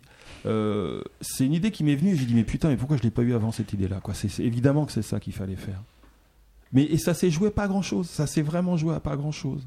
Il y a eu des petits réglages qui font que ça tourne vraiment bien après. Et avant, ça tourne, mais, mais on n'a pas vraiment du plaisir. On s- et et ce, qui est, ce qui est fou, c'est que je pourrais pas te dire pourquoi, ni quand, ni comment. Mais je sais que c'est arrivé. Et il fallait juste être un peu patient. Oui, 15 ans, c'est. Oui. Et à, à l'inverse, t'as déjà eu la sensation contraire, la sensation toi que le jeu tournait, mais avec des joueurs qui repartaient mi-figue, mi-raisin à la fin de, de Ah la oui, partie de bien test sûr. Oui, oui, oui, oui, tout à fait. Et c'est facile d'aller au-delà de ça, de te remettre à nouveau en question et de repasser un truc? De refaire une passe sur les règles, sur le. Il faut laisser passer un petit peu de temps, dire bon ok, c'était pas encore ça, euh, mais c'est pas la peine non plus de jeter le truc. hein, euh. mais c'est vrai que bon, ça peut être un petit peu difficile par moment de se dire mais bordel, j'y arrive pas quoi. Donc il y a eu trois versions en fait, espacées de 5 ouais. ans chacune. Bien plus que trois. Euh, peu- je crois que ça doit être la version. Attends, je l'avais numéroté à un moment. Ça doit être la 8.7, celle qui est là maintenant. Waouh. J'allais lancer les paris, moi. La 37ème. Oh, il faudrait que je regarde, mais je les ai pas toutes notées en fait, parce qu'après il y a des variantes et des variations. Alors au-delà de, au-delà de, de Skull and Roses, il y a aussi une mini polémique sur le, le matériel ou le thème ou, ou des choses comme ça. Au-delà, sans vouloir rentrer dans les détails, est-ce que c'est des choses que, qui toi t'affectent quand elles sont, est-ce que c'est des problèmes quand elles sont Ouais. soulevés t'affectent? Alors ça m'affecte énormément. Euh, la polémique qu'il y a eu sur Skull, maintenant euh, ça va, hein, c'est passé. euh, J'en ai même parlé un peu au téléphone avec euh, la personne qui avait lancé ça. Et si tu veux, ça m'avait sidéré cette histoire. Enfin, je suppose que tu parles l'histoire. Il paraît que Hervé Marly aurait couché avec un membre du jury, c'est ça, non? Ah non, J'avais on pas la celle-ci, pas, celle-là. elle m'intéresse aussi. hein. Celle-là, on ne la connaissait pas. Alors, alors voilà. C'est Il- quoi alors Eh ben voilà. Donc, euh, mais ceci dit, c'est drôle quand même parce que avec du recul, ça- c'est vraiment très drôle. T'es joli J'ai j'ai adoré l'intervention de Non, mais sur j'ai- Track. Le, le gars, il dit alors, j'aime pas les rumeurs, mais, j'ai entendu dire. que- mais tu sais que sur le coup, je disais, mais c'est pas possible, c'est une blague. Et en fait, non, euh, le mec, il disait, mais non, mais je, je pose la question, je voudrais une réponse. Dis, mais comment Toi, tu ta peux- seule stratégie, c'est de nier. mais, mais non, parce que c'est pas vrai. J'ai pas couché avec un membre du jury. J'ai couché avec tous les membres du jury. Hein, C'était au large de Cannes, dans mon yacht. Hein, donc euh, on a tous couché. Euh, Je vous avoue que vers la fin, j'étais un peu fatigué. Mais bon, on avait justement euh, téléphone qui se reformait. Donc il nous a fait un concert privé. Donc c'était cool. Et puis on a fini la soirée avec euh, bah, avec euh, Stevie Wonder, Ah oui. Et Batman. Batman. Alors Batman, bon non lui, il s'était engueulé avec Robin, il est venu pleurer. Ah, c'était terrible. Il est chiant. Euh, enfin, il nous a fait un striptease, je te raconte pas, c'était chaud. Un chaud, chaud mouillé, quoi. Parce que Batman en mouillé, bonjour. hein. Et puis voilà, qu'on a fini avec un poker avec Steve Jobs et j'ai la moitié de Microsoft. D'accord. Mm. Et au-delà de ça, donc toi, comment tu. Ouais, donc ça, ça m'a vraiment heurté parce que je me dis, mais, mais ça n'a rien à faire dans le monde du jeu, quoi. C'est quoi cette histoire? Bon, après, Ouais, euh, mais, après, da- mais c'est des attaques ad nominem, tu vois, que j'aime pas. Sur les jeux, je comprends complètement. Bon, l'attaque euh, que je trouvais con, c'est sur l'histoire du Packet Club. Bon, ça ressemble à un Packet Club, je suis d'accord, mais enfin, c'est un jeu, quoi. Euh, euh, on vend des jeux avec des flingues, des guerres, on fait entre parenthèses du trafic d'esclaves, tout ça. bon, enfin. Et non, pour Skull, par contre, euh, pour le pourquoi? Sinon, y a, je vois pas la polémique. euh, pour l'histoire Bah, de la tête de mort. Il y a eu le thème, il y a eu le matériel. Enfin, Non, comme je te dis, moi, le ouais. détail, le détail de la polémique en elle-même m'intéresse pas. C'est Mm. plus, est-ce que toi, euh, après, également le fictionnaire sur le Packet Club, Bah, ça je trouvais ça un peu bête, euh, voilà. euh, c'est- facile d'aller au-delà, sur de, de finalement. euh, Bah là, je suis obligé maintenant. oui. Ça, non, oui, bon. Euh, non, non, ça fait du mal quand même. Une fois que les choses t'ont prouvé raison et que tout le monde est d'accord, par exemple, que Skull est un jeu fantastique. C'est facile, mais euh, sur le coup. Bah, c'est ouais, c'est pas facile. Non, honnêtement, c'est pas facile. Mais je parle pour moi. Peut-être que je suis un tout petit peu trop susceptible, un petit peu trop sensible aux critiques euh, que je trouve un peu injustes. Mais euh, non, c'est pas facile quand même. Euh, c'est pas, euh, c'est un travail. Hein, Il y a quelque chose de moi dans chacun jeu que, que je propose. Et puis, ce que je trouve dommage, c'est Enfin, je sais pas comment dire. Je comprends qu'on n'aime pas le jeu, mais de dire c'est un jeu mauvais parce que voilà, tu achètes un jeu de 52 cartes, tu prends euh, tu prends trois cartes, euh, 3 7, 3 8, 3 9 et puis euh, 3 rois, euh, voilà, tu as un jeu et puis la règle bah, c'est simple hein, la règle t'as- elle tient en trois lignes. Tu dis bah oui, elle tient en trois lignes, j'ai mis 15 ans à la faire qu'elle tient en trois lignes. Essayez de le faire. C'est dur à voir après coup. ouais. Moi qui aime bien les anecdotes personnelles, euh, j'ai- comment ça s'appelle euh, Mon grand-père, lui, euh, il avait créé son propre Monopoly, hein, parce qu'il n'y avait pas de thunes, donc il avait créé son Monopoly. hein. Il y avait un Monopoly chez mes grands-parents, on pouvait jouer. hein. Avec rue, Ouais, avec euh, trois bouts de bois, deux bouts de carton. Marcel Lampion. euh, Non, non, il avait, il avait refait le vrai Monopoly. Ah, quoi. pardon. Donc on peut, on peut faire tous les jeux. hein. Ouais, bien sûr. Ah oui, et puis c'est une critique que j'avais. Oh, excuse-moi, je t'ai. Non, vas-y, vas-y, Hervé. Oui, euh, je suis d'accord, par exemple, pour dire que euh, donc Skull fait partie des jeux de la famille des jeux de bluff. hein. Bon, euh, de toute façon, je peux pas dire le contraire. Mais qu'on me dise c'est comme le Perudo, je trouve que c'est pas vrai. Voilà, c'est pas vrai. Je- C'est même pas une question. euh, on peut pas critiquer ton jeu et tout. Je dis bah si, mais il faut que c'est quand même un rapport légitime. C'est pas vrai que c'est le Perudo. C'est pas vrai. Après, c'est très facile, je pense, de taper sur un jeu ou un autre. Mathieu avait Ouais. une question. tous les jeux de parcours sont pas des jeux de loi et compagnie quoi. Enfin, mais est-ce que t'es pas, euh, enfin, d'accord sur le fait que y a, enfin, j'ai l'impression que plus les polémiques sont importantes, euh, moins les enjeux le sont. C'est-à-dire que les gens sont d'autant plus agressifs qu'en fait il y a, y a pas d'enjeu pour eux. Ah oui, d'accord. J'avais pas Ouais, compris ouais. la question. Non, mais je reviens sur le, Ah, les le co- histoires qu'a pu avoir, euh, voilà. Le côté euh, anonyme, tu veux dire? Bah, c'est parfois une agressivité euh, qu'on perçoit hein, euh, dans les mots, euh, voilà, sur euh, sur des choses qui finalement relèvent de d'une industrie du loisir qui est quand Ah, même ouais, pas, ouais. euh, voilà. C'est parfois un peu excessif, je suis assez Voilà. d'accord avec toi. Je- des fois, je me demande, mais euh, où est la haine? Enfin, d'où vient? Qu'est-ce qu'on a fait pour mériter ça? Est-ce que tu trouves que d'une manière globale, le monde du jeu est un monde méchant? Non, pas du tout. Peut-être certains intervenants, mais bon, c'est par la force des choses, par la force de la parole donnée à qui veut la prendre. Il y a des interventions euh, qui sont exagérément euh, désagréables. Mais globalement, non, le monde du jeu est un monde que je trouve superbe, superbe, superbe. J'adore, j'ai déjà dit les auteurs, mais j'adore les joueurs. J'adore les joueurs, c'est vrai, je les aime. J'adore les, j'adore les bénévoles. Les bénévoles dans les manifestations ludiques, les festivals, mais c'est des gens qui sont géniaux. Ils Boss. sont géniaux. Ouais, J'adore les joueuses, mais Ouais. pas beaucoup. Bon, Albéric avait sinon une question. Non, il me, il me semble que dans les auteurs euh, français, t'es quand même celui qui s'en prend le plus dans la tête. Euh, bah oui, bon, Et bah, je, je comprends pas vraiment pourquoi. Peut-être parce que tes jeux sont plus ouverts ou. J'en sais rien, mais il y a peut-être aussi euh, quelque part une sorte de jalousie en disant c'est pas normal qu'un mec il puisse vendre trop de jeux euh, alors qu'il est pas euh, as d'or ou un truc. Enfin si, bah si, Alors- justement, je suis merde. Juste- alors qu'il a pas qu'il a pas un jeu où on, enfin euh, Alors- un jeu où on se dit on mérite de gagner quoi. Enfin, je sais pas Alors, comment dire. mais- Justement, tu, tu as avec, euh, avec Philippe un, un prix du public donc pour Loup-Garou, que j'ai Ouais. oublié tout à l'heure. Tu as un prix à Boulogne pour Petit Meurtre et Fait divers. Tu as un super as d'or pour Skull Où as-tu mis tous ces diplômes Oh bah ils sont rangés dans un placard. Dans un placard Non mais euh, bah, je suis pas. euh, Sur la cheminée Je- autant je suis très très très content de les avoir reçus. Enfin ça va, je vais pas euh, me la péter parce que euh, Parce que, parce que j'ai eu la chance euh, d'être nommé. Enfin, le- euh, non, enfin, je peux dire qu'il n'y a aucun, aucun de nos jeux. euh, enfin, merde, tiens, je bafouille. Y C'est l'émotion. il y a aucun- il y a aucun auteur qui se la pète. Il y a aucun auteur qui se la pète. Ils sont tous, mais euh, hyper abordables. Euh, je, je sais pas, c'est euh, vraiment génial. Euh, juste une question, pardon Pierre. Il y a, il y a- il y a des matières précieuses dans ces récompenses? L'as d'or, par exemple, c'est du plaqué ou c'est de l'or brut?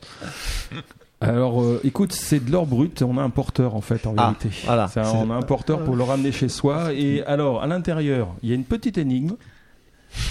Si tu résous l'énigme, tu as une petite clé qui ouvre un compte en Suisse. Waouh Et l'énigme, c'est euh, qui a gagné l'As d'or l'année de la remise de l'As d'or La vache. Tu vois, tu vois, c'est Ah, quand même. dur. euh, ah, t'es obligé de faire des recherches. hein. Ouais. Non, mais au-delà de se la péter, je me disais, qui- qui- que, que font ces gens qui sont contents sur une estrade en souriant avec un jeu à la main euh, quand ils rentrent chez eux? On est très content d'avoir. On le met quand même à la vue de, à sa propre vue. Et puis ça rappelle des bons souvenirs. Mais euh, en dehors de ça, euh, voilà, il n'y a rien non plus de. On va pas faire un écran avec un hôtel des ancêtres et brûler des petites bougies tous les soirs en récitant un mantra. hein. Ok. Eh ben, je propose qu'on passe au fil rouge.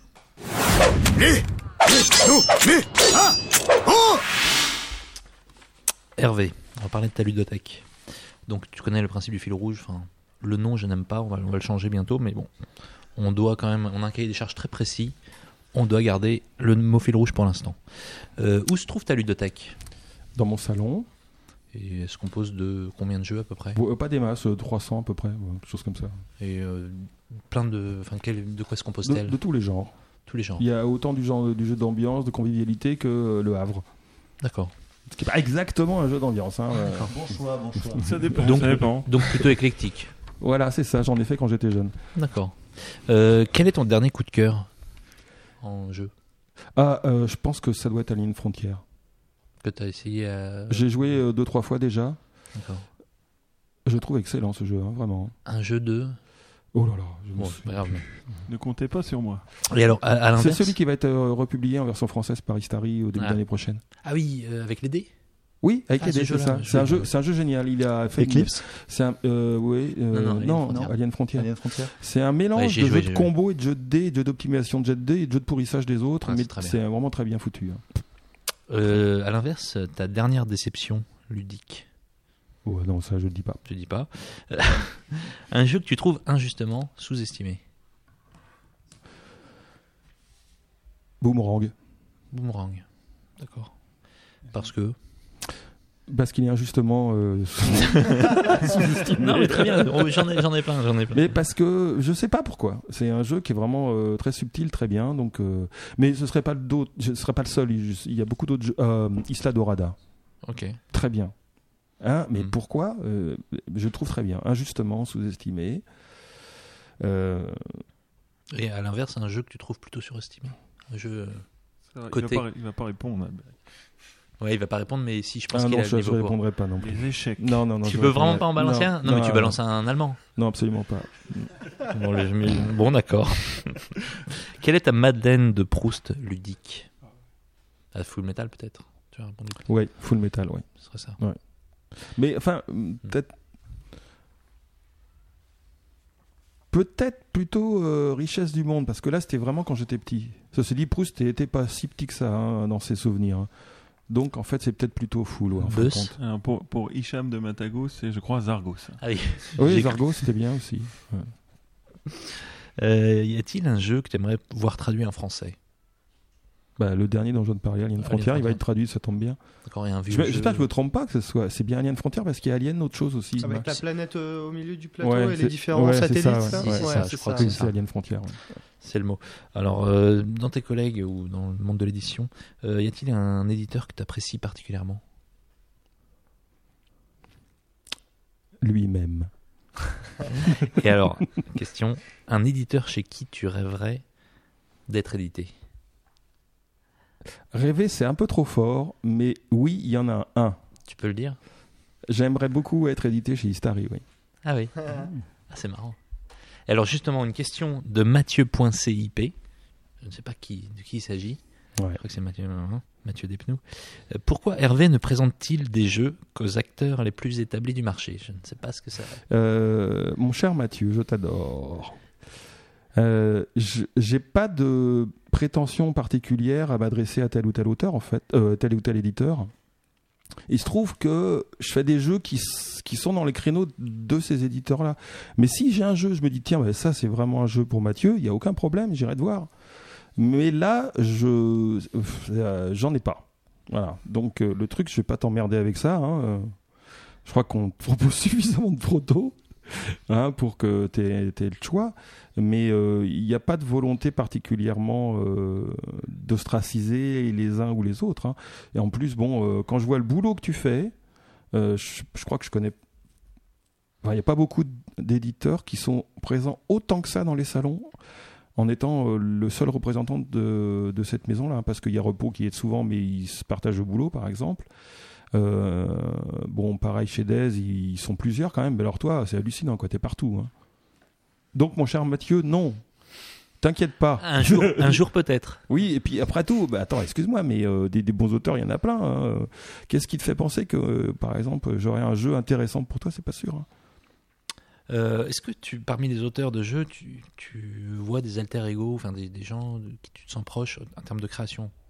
Parce que tu- je parlais tout à l'heure de, de ton sillon, Est-ce que tu vois des gens qui, de qui, enfin voilà, de qui tu te sens proche en termes de création? Bah, euh, C'est-à-dire que je me sens proche de pres- presque tous les auteurs, hein. mais euh, la plupart du temps, je me sens proche, mais en étant, euh, en me disant quand même, qu'est-ce que j'ai comme chance de connaître des vrais auteurs de jeux. Hmm. La plupart du temps, c'est ce que je me dis. Mais ah si, bah si, je suis obligé de dire que c'est encore Philippe Despalières. Hein. Bah, je suis désolé, mais c'est. Euh, mais oui, je me sens très très proche de effectivement de Philippe Despalières. Même si on n'a pas toujours les mêmes euh, approches, sur- ben, heureusement d'ailleurs, sur euh, les idées de jeu, etc. Par exemple, pour lui, Petit Meurtre, il pensait vraiment pas que c'est un jeu qui allait fonctionner. Suis dit, je peux pas lui en vouloir. Il n'y a pas grand chose qui aurait pu le savoir. Il y a Croc, c'est Croc hein, qui a. euh, enfin bon, d'abord c'est la bibliothèque de Boulogne, hein, puisque j'ai eu le prix. Et quand Manuel a été démarché, il est allé voir Croc et Croc a dit tout de suite, euh, ouais super, je le veux quoi.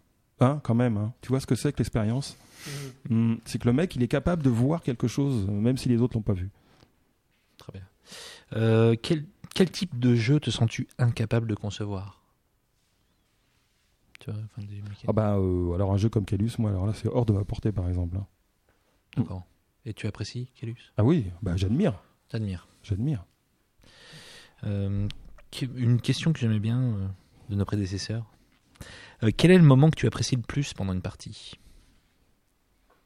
Ou l'élément?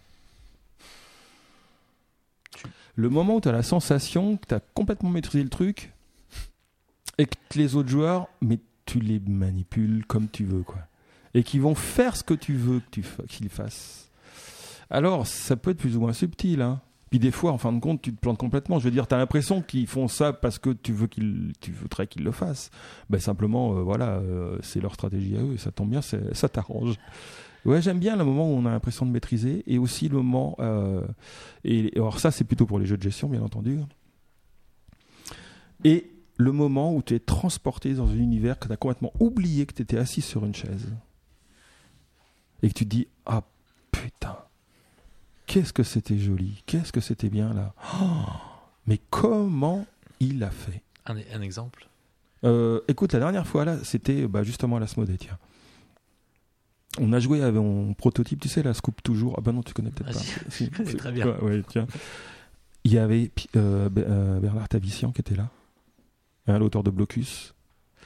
Il nous a fait des trucs, mais c'est hallucinant, quoi. J'étais si yes, yes, yes, yes. Euh, mais pff, énorme. C'est vraiment un génie, ce mec. Hein. Euh, Tu es plutôt Ameritrash ou jeu allemand? Ah, aïe, aïe, aïe. Ou l'école française Alors d'abord, je suis école française, voilà. École française, mais elle est peut-être plutôt quand même école euh, américaine aussi. J'ai- Mais Alors, il y en a deux qui Mais- sont contents. Non, mais en même temps, en même temps, je- ça- c'est difficile de faire un jugement global parce que j'admire tellement la beauté des mécaniques euh, des jeux allemands, mais quelque part, il- il- ça manque de délire, quoi. C'est vraiment. euh, Non, mais t'as choisi ton camp, c'est ouais, bon, pas la peine ouais. d'excuser. Non, mais hein. Pierre, euh, excuse-moi, mais c'est quand même par moments un peu psychorigide, quoi. Oh, le mot est lancé. Hein. Hmm. Pierre, tu nous dois 50 euros. Avant, avant dernière question. Euh, quelle est ta vision du jeu de société dans 5 ou 10 ans Plutôt 10. Parce que 5 ou 10 ans, c'est trop ouvert. Plutôt 10 ans. Dans 10 ans. 10 et 2 mois. Comment tu vois l'évolution des choses Euh, je pense que le monde du jeu de société va changer au niveau des éditeurs, des auteurs. On est en train de vivre un âge d'or. Euh, que peut-être ça va aller en se dégradant. Bon, parce que c'est la tendance naturelle des choses, d'aller en se dégradant quand on ne fait pas tout ce qu'il faut pour que ça s'améliore. Euh, et je pense que ça va devenir confus. Confus. Nous verrons. Mhm. Nous verrons bien. Ça veut pas dire que ce sera moins bien, hein. Non, non. mais euh, je pense que là, on est en plein dans le mieux. Dans le mieux, vraiment dans le mieux. Ça peut durer longtemps, peut-être. Si, si on fait ce qu'il faut, ouais. Et, et euh, une petite question que je rajoute, ça te paraît, enfin, on est dans une espèce d'apogée depuis combien de temps selon toi? Euh, depuis 20 ans. 20 ans. Mm. Pas mal. Et une dernière question, quelle est la question que tu aimerais qu'on te pose? Difficile, hein Difficile. T'es pas emmerdé. hein. Bah, ce que j'aurais aimé qu'on me pose, c'est une question intelligente. Dans les dents. Ah, mais le problème, c'est que voilà, c'est Pierre qui manage. non, mais euh, pas de... la question sur. euh, que- Ce qu'on aurait oublié. Hein, Est-ce que voilà, est-ce qu'il y a un thème que tu aimerais aborder? Euh, le, le- le- partager, voilà, partager. Le jeu, c'est ça, c'est partager. Toi, ce qui t'intéresse, si on schématise, c'est l'humain. Enfin, Ah ben euh, ouais, on peut dire ça comme ça. euh, c'est un peu trivial, mais, euh, Non, mais- partager, un partager, le partage, l'amour. moi, c'est ce qui m'intéresse. L'amour, l'amitié. Enfin, je sais pas, c'est un peu gnangnan de dire ça, ça fait un peu schtroumpf, mais euh, mais, Mais c'est ça. le jeu, enfin, juste, juste une petite réflexion. Il y a les jeux qui sont sur iPad ou iPhone, tout ça. Mm. C'est pas mal, mais ça manque quand même de joueurs. Ah bah c'est clair. Voilà. C'est beau.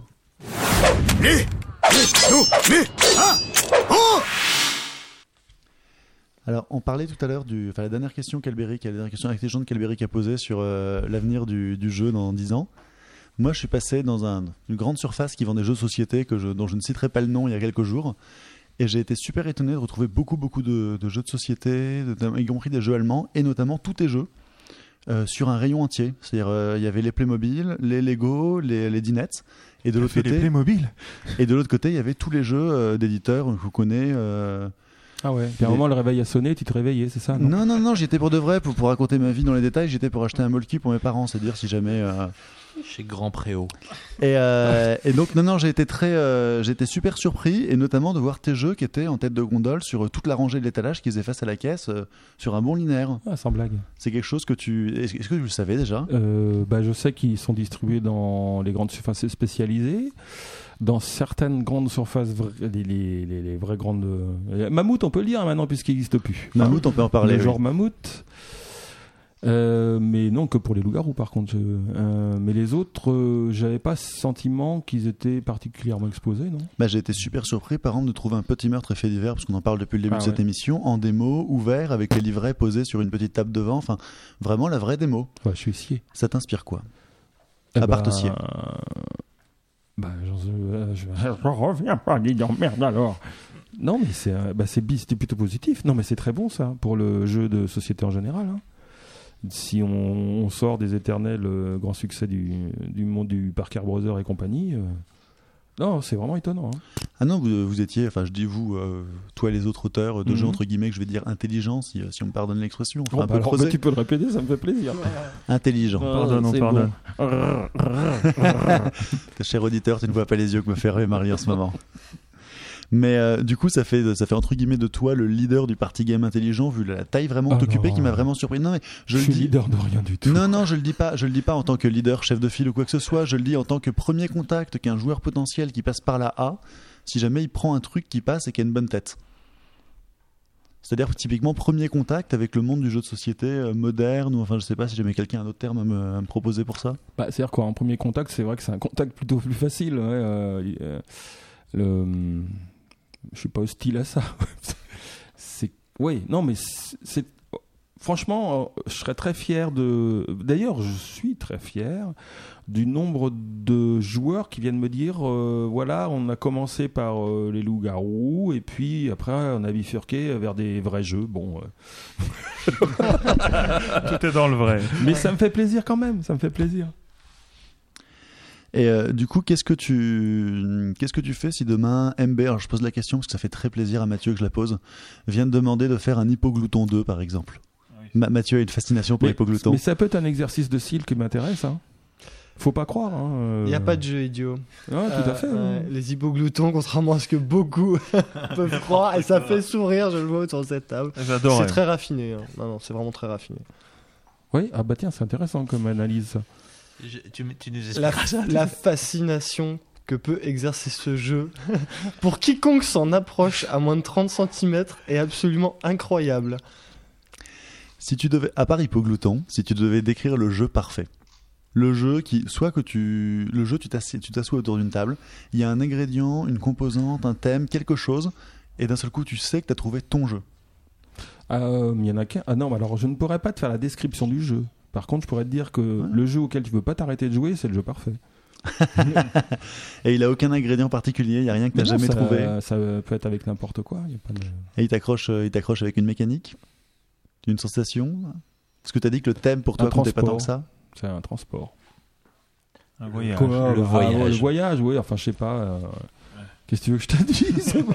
Je peux pas te dire, ah ouais, ça dépend de la taille des cubes. Buzz Non, non, non, non, rien à rajouter.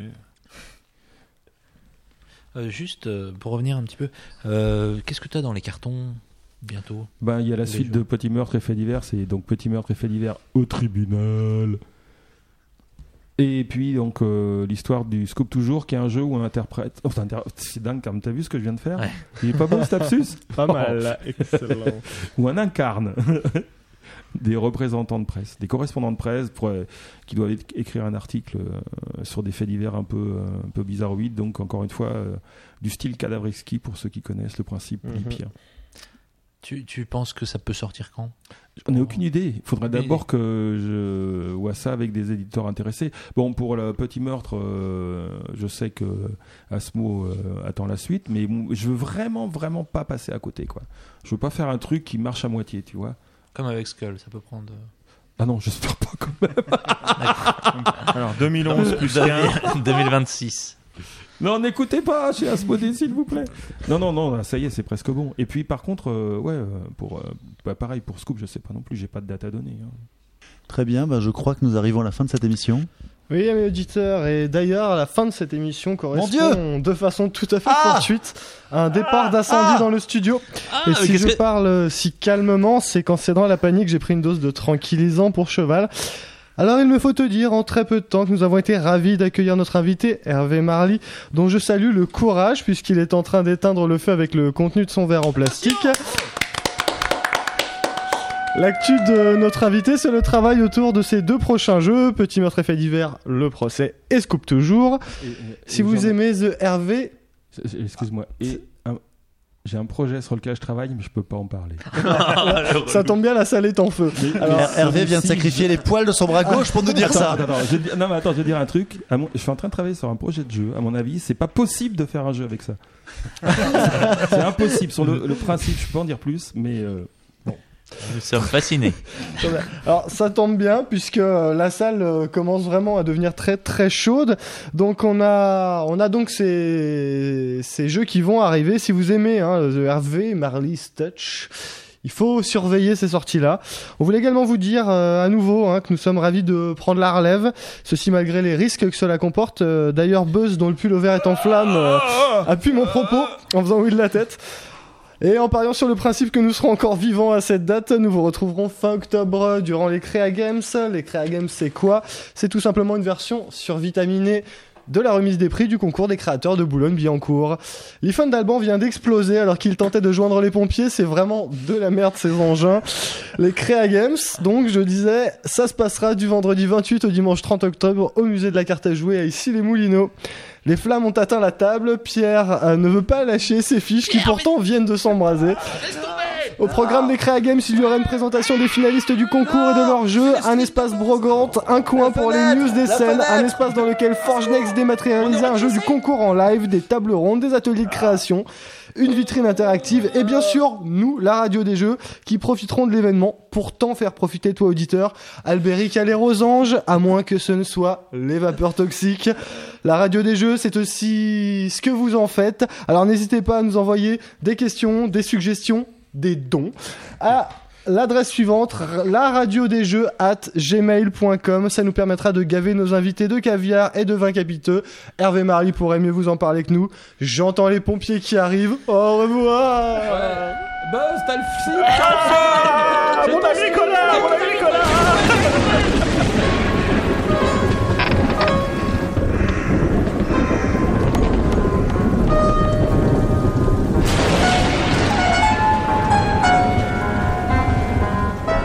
radio des jeux.